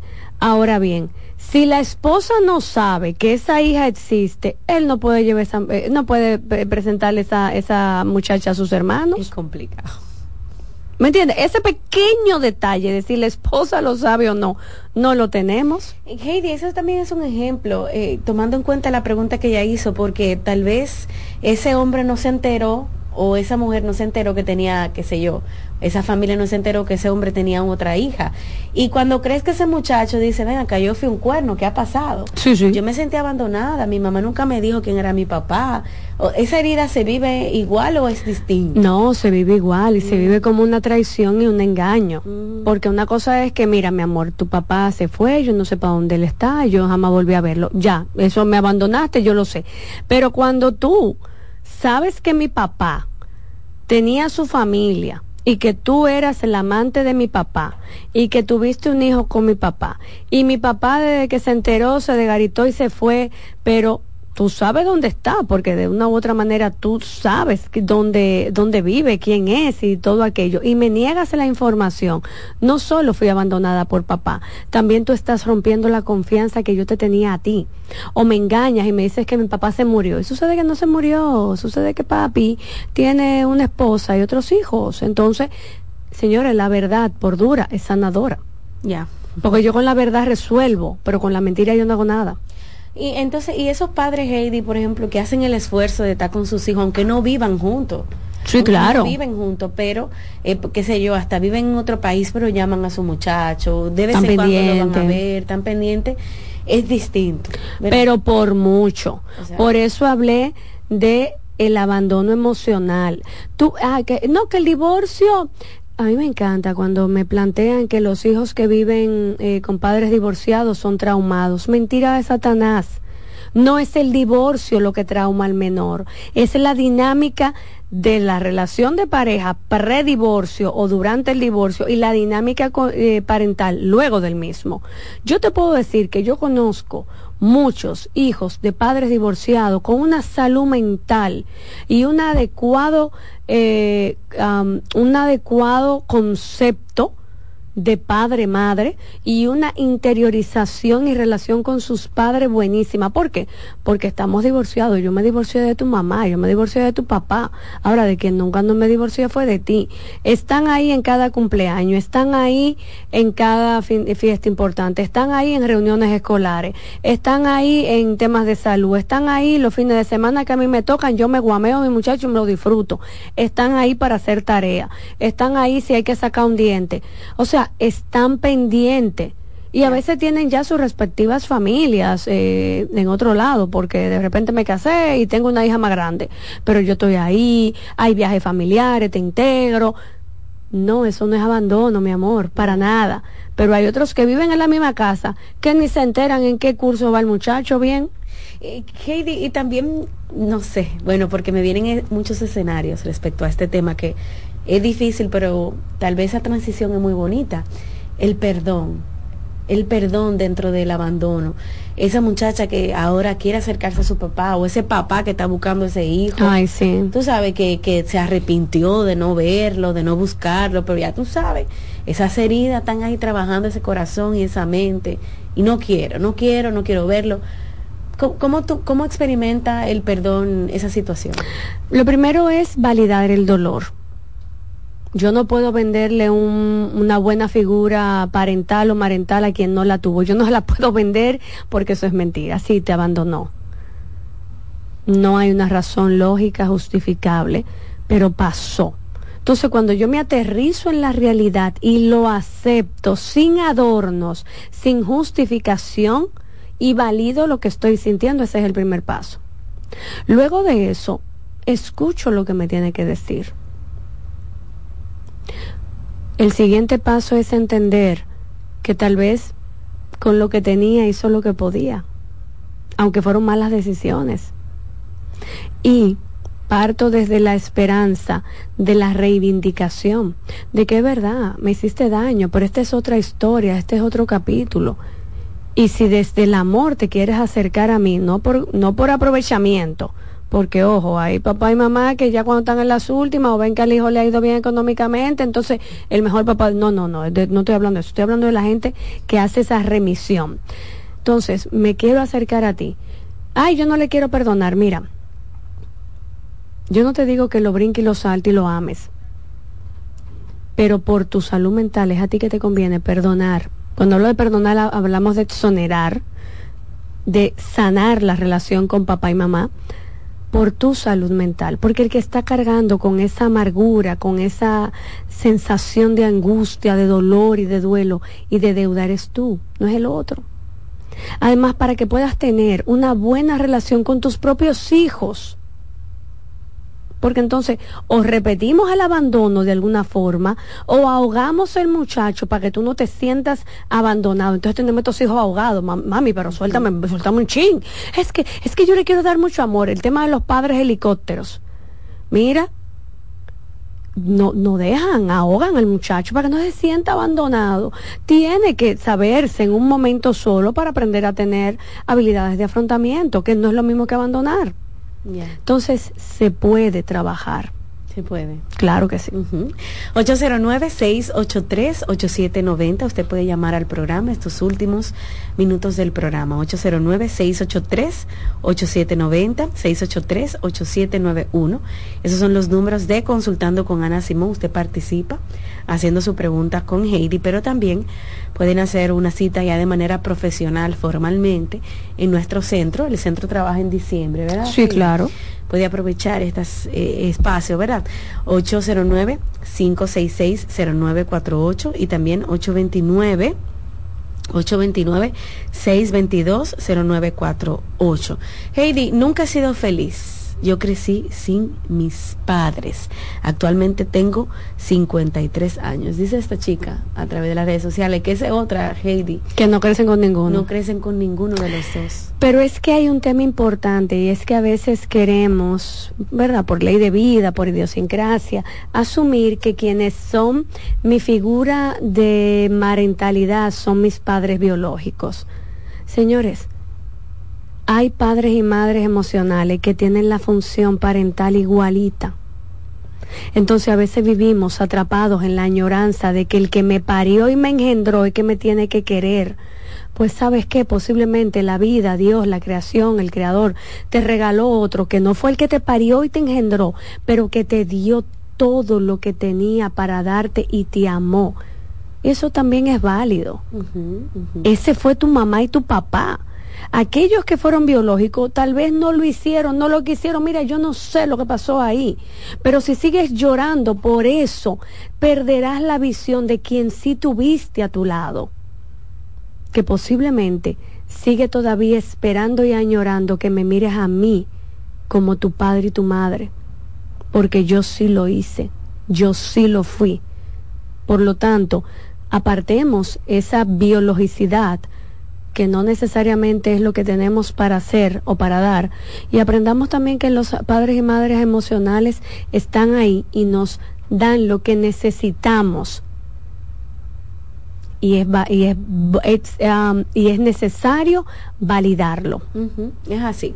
Seguimos amigos con las preguntas. 809-683-8790. También me pueden escribir a través de las redes sociales en el WhatsApp en el 829-551-2525. Hay muchas preguntas y yo, ¿verdad? Trato de leerlas todas, pero también pueden eh, pasar por la terapia ya de manera profesional escribiendo a nuestro centro al 829-622-0948. Dice aquí eh, en las redes sociales, eh, saludos, yo soy víctima de abandono en mi infancia, me marcó muchísimo. Eh, estuve casada y también sufrí abandono. Tuve un niño, Heidi, y quise darle lo mejor, pero al parecer no supe criarlo, porque ya de adulto incluso ha estado consumiendo drogas, es una persona muy agresiva y lo saqué, Heidi, porque incluso hasta me empujó. ¿Qué hago, Heidi? Tengo miedo para eh, solventar esta situación. Ve a terapia. Porque estamos hablando de que tus figuras pa- pa- eh, padres y pareja te dejaron y ahora este hijo hay una especie de elemento conflictivo porque está en consumo de drogas, algo sucedió que yo no sé, pero es importante entonces ir a terapia porque hay que revisar qué pasó en la relación con tu hijo y además tienes que mirar el tema de cómo vas a lidiar con un hijo adicto. Mi sugerencia es que hagas terapia con una persona formada en el tema de las adicciones, con un psicólogo formado en el tema de las adicciones porque mujer, no te puedo decir otra cosa, pero largo camino te resta porque tener un hijo adicto es muy difícil y muy complicado. Así es. Heidi, dice esta chica, yo tengo una situación y es que mi padre murió cuando yo tenía cuatro años, tengo 32. Me crié con mi madre, pero nunca recibí un poquito de amor, nunca he sentido afecto por ella. Por ejemplo, aún estando adulta y en relaciones de pareja, siempre que tenemos un problema, eh, o decido dejar esa relación, ella siempre se pone de parte de cualquier otra persona menos que yo. Nunca he tenido su apoyo, su cariño. Es difícil esa situación. Ella parece que le interesa primero querer a los demás que quererme a mí o estar bien con los demás. Siempre todo el mundo está por encima de mí. Actualmente tengo siete meses y vivo con el miedo de ser igual que mi madre. Tengo mucho amor para darle a mi hija, pero me cuesta. Heidi. A veces quiero demostrarle ese amor, pero tengo miedo. ¿Miedo a qué? Hazte la pregunta. ¿Miedo a qué? Vamos a ponerle nombre al miedo. Y cuando le pones nombre al miedo, puedes enfrentarlo y matar, y matar en términos emocionales eso que sostiene el miedo. Mamá no te dio tal vez el cariño que tú entendías que tenía que darte o en la forma que tú entendías que tenía que dártelo eso también es digno de ver y de analizar. A veces hay madres que no dicen un yo te amo y te pasan la mano por la cabeza y te dan un beso en la frente, pero tal vez cocinan y se preocupan por que tú comas. Esa es su forma de dar amor. Y que todo el mundo está por encima de ti, tenemos también que revisar si es que efectivamente ella asume y presume que tú no puedes dejar a la gente de lado porque si no te quedarías sola pero la forma en cómo te lo está comunicando es completamente inadecuado. Entonces hay cosas que hay que ver y que hay que trabajar. Ponle nombre a tu miedo para que lo puedas resolver. Antes de irnos, Edith, rapidito, trabajar con las heridas emocionales de alguien no es un relajo, ¿verdad? No. Eso es muy delicado. Yo me imagino todo lo que se mueve. Entonces, ¿quién es la persona que puede trabajar?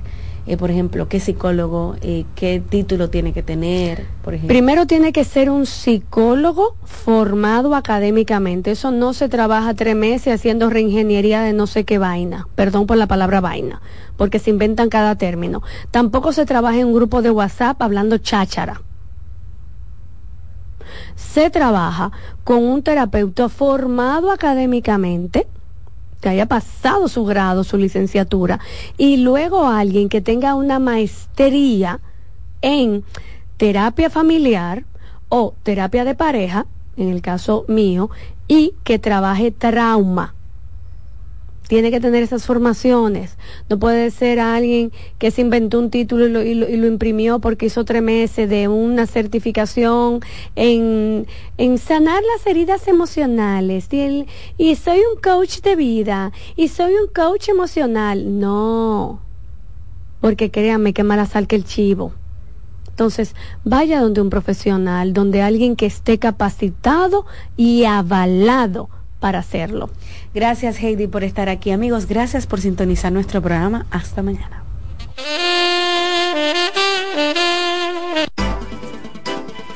Consultando con Ana Simó por CDN. Escuchas CDN Radio, 92.5 Santo Domingo Sur y Este, 89.9 Punta Cana y 89.7 toda la región norte. Loto Loteca. Hoy lunes, 528 millones de pesos. Si aciertas seis números de la Loto, ganas 20 millones más el acumulado. Y si aciertas los seis números de la Loto más el número de extra, ganas 120 millones más el acumulado. Pero si aciertas los seis números de la Loto más el número del extra y el número del Power, ganas 520 millones más el acumulado. Y para hoy lunes, 528 millones en el Power Loto. Loto Loteca, el juego cambió a tu favor. Hola, ¿qué tal? Soy Insuriel con informaciones importantes para esta temporada ciclónica 2023. Durante el tránsito de una onda tropical, mantente atento a las informaciones de las autoridades y también este medio de comunicación hasta el fin de la emergencia. Recordemos que las ondas aportan precipitaciones en gran parte de República Dominicana. Mantenga la sintonía con CDN Radio para ampliar esta y otras informaciones. María. Dime, mi amor. Estoy revisando el estado de cuenta de la tarjeta de crédito. ¿Tú me puedes explicar en qué tú gastaste todo este dinero? Sí, claro que sí. Pero si tú me dices quién es la Marisol con la que tú chateas todos los días. Cuando pasan estas cosas, un viaje lo arregla todo. Viaja a Puerto Rico con Ferris del Caribe. Música, shows en vivo, cómodos camarotes, restaurant, un servicio de primera y paquetes con hotel. Reserva hoy al 809-688-4400 o en ferrisdelcaribe.com. Ferris del Caribe. Déjate llevar. Abre puertas y ventanas. Ya vuelve tu Navidad. La brisita ya volvió. Ya volvió tu Navidad. Trae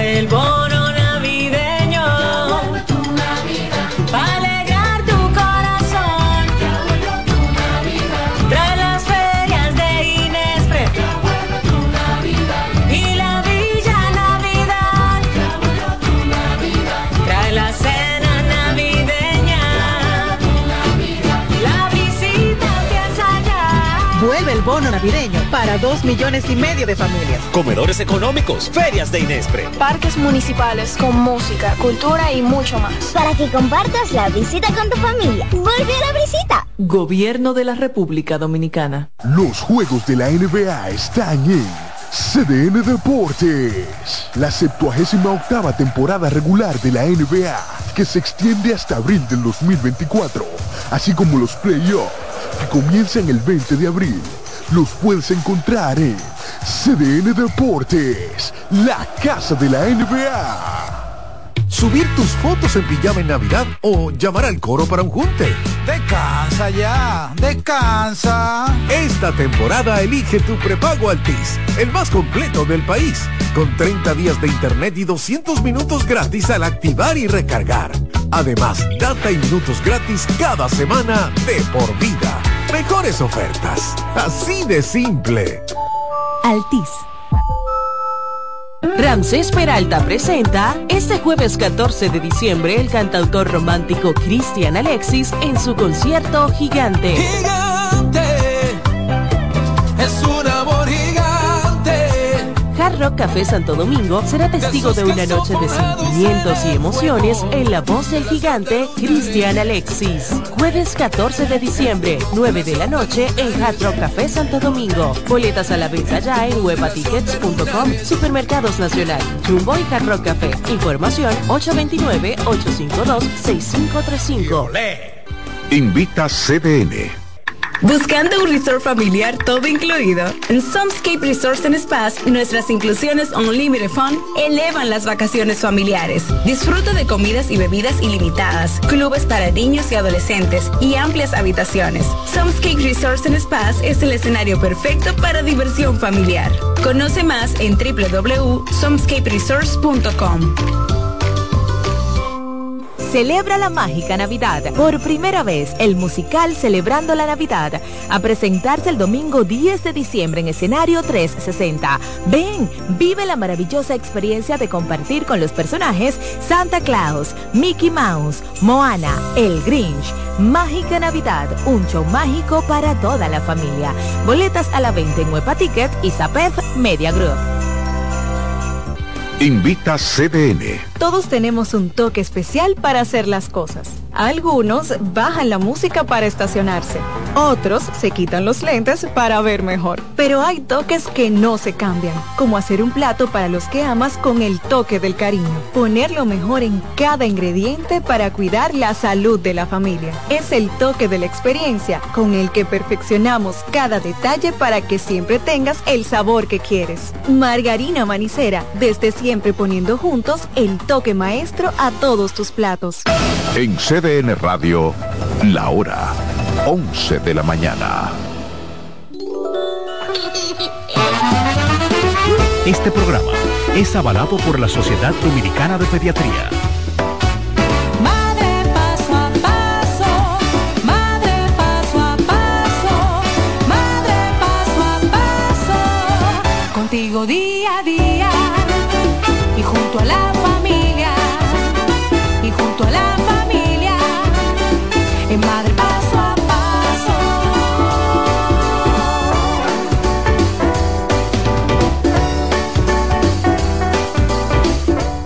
Bienvenidos sean todos a Madre Paso a Paso, la universidad para ser mejores madres y mejores padres. Aquí en CDN Radio 92.5 FM para el Gran Santo Domingo, zona sur y este, 89.7 FM región norte, 89.9 Punta Cana y los teléfonos de cabina son 809-683-8790, 809-683-8791 y por el interior sin cargos 809-277-77.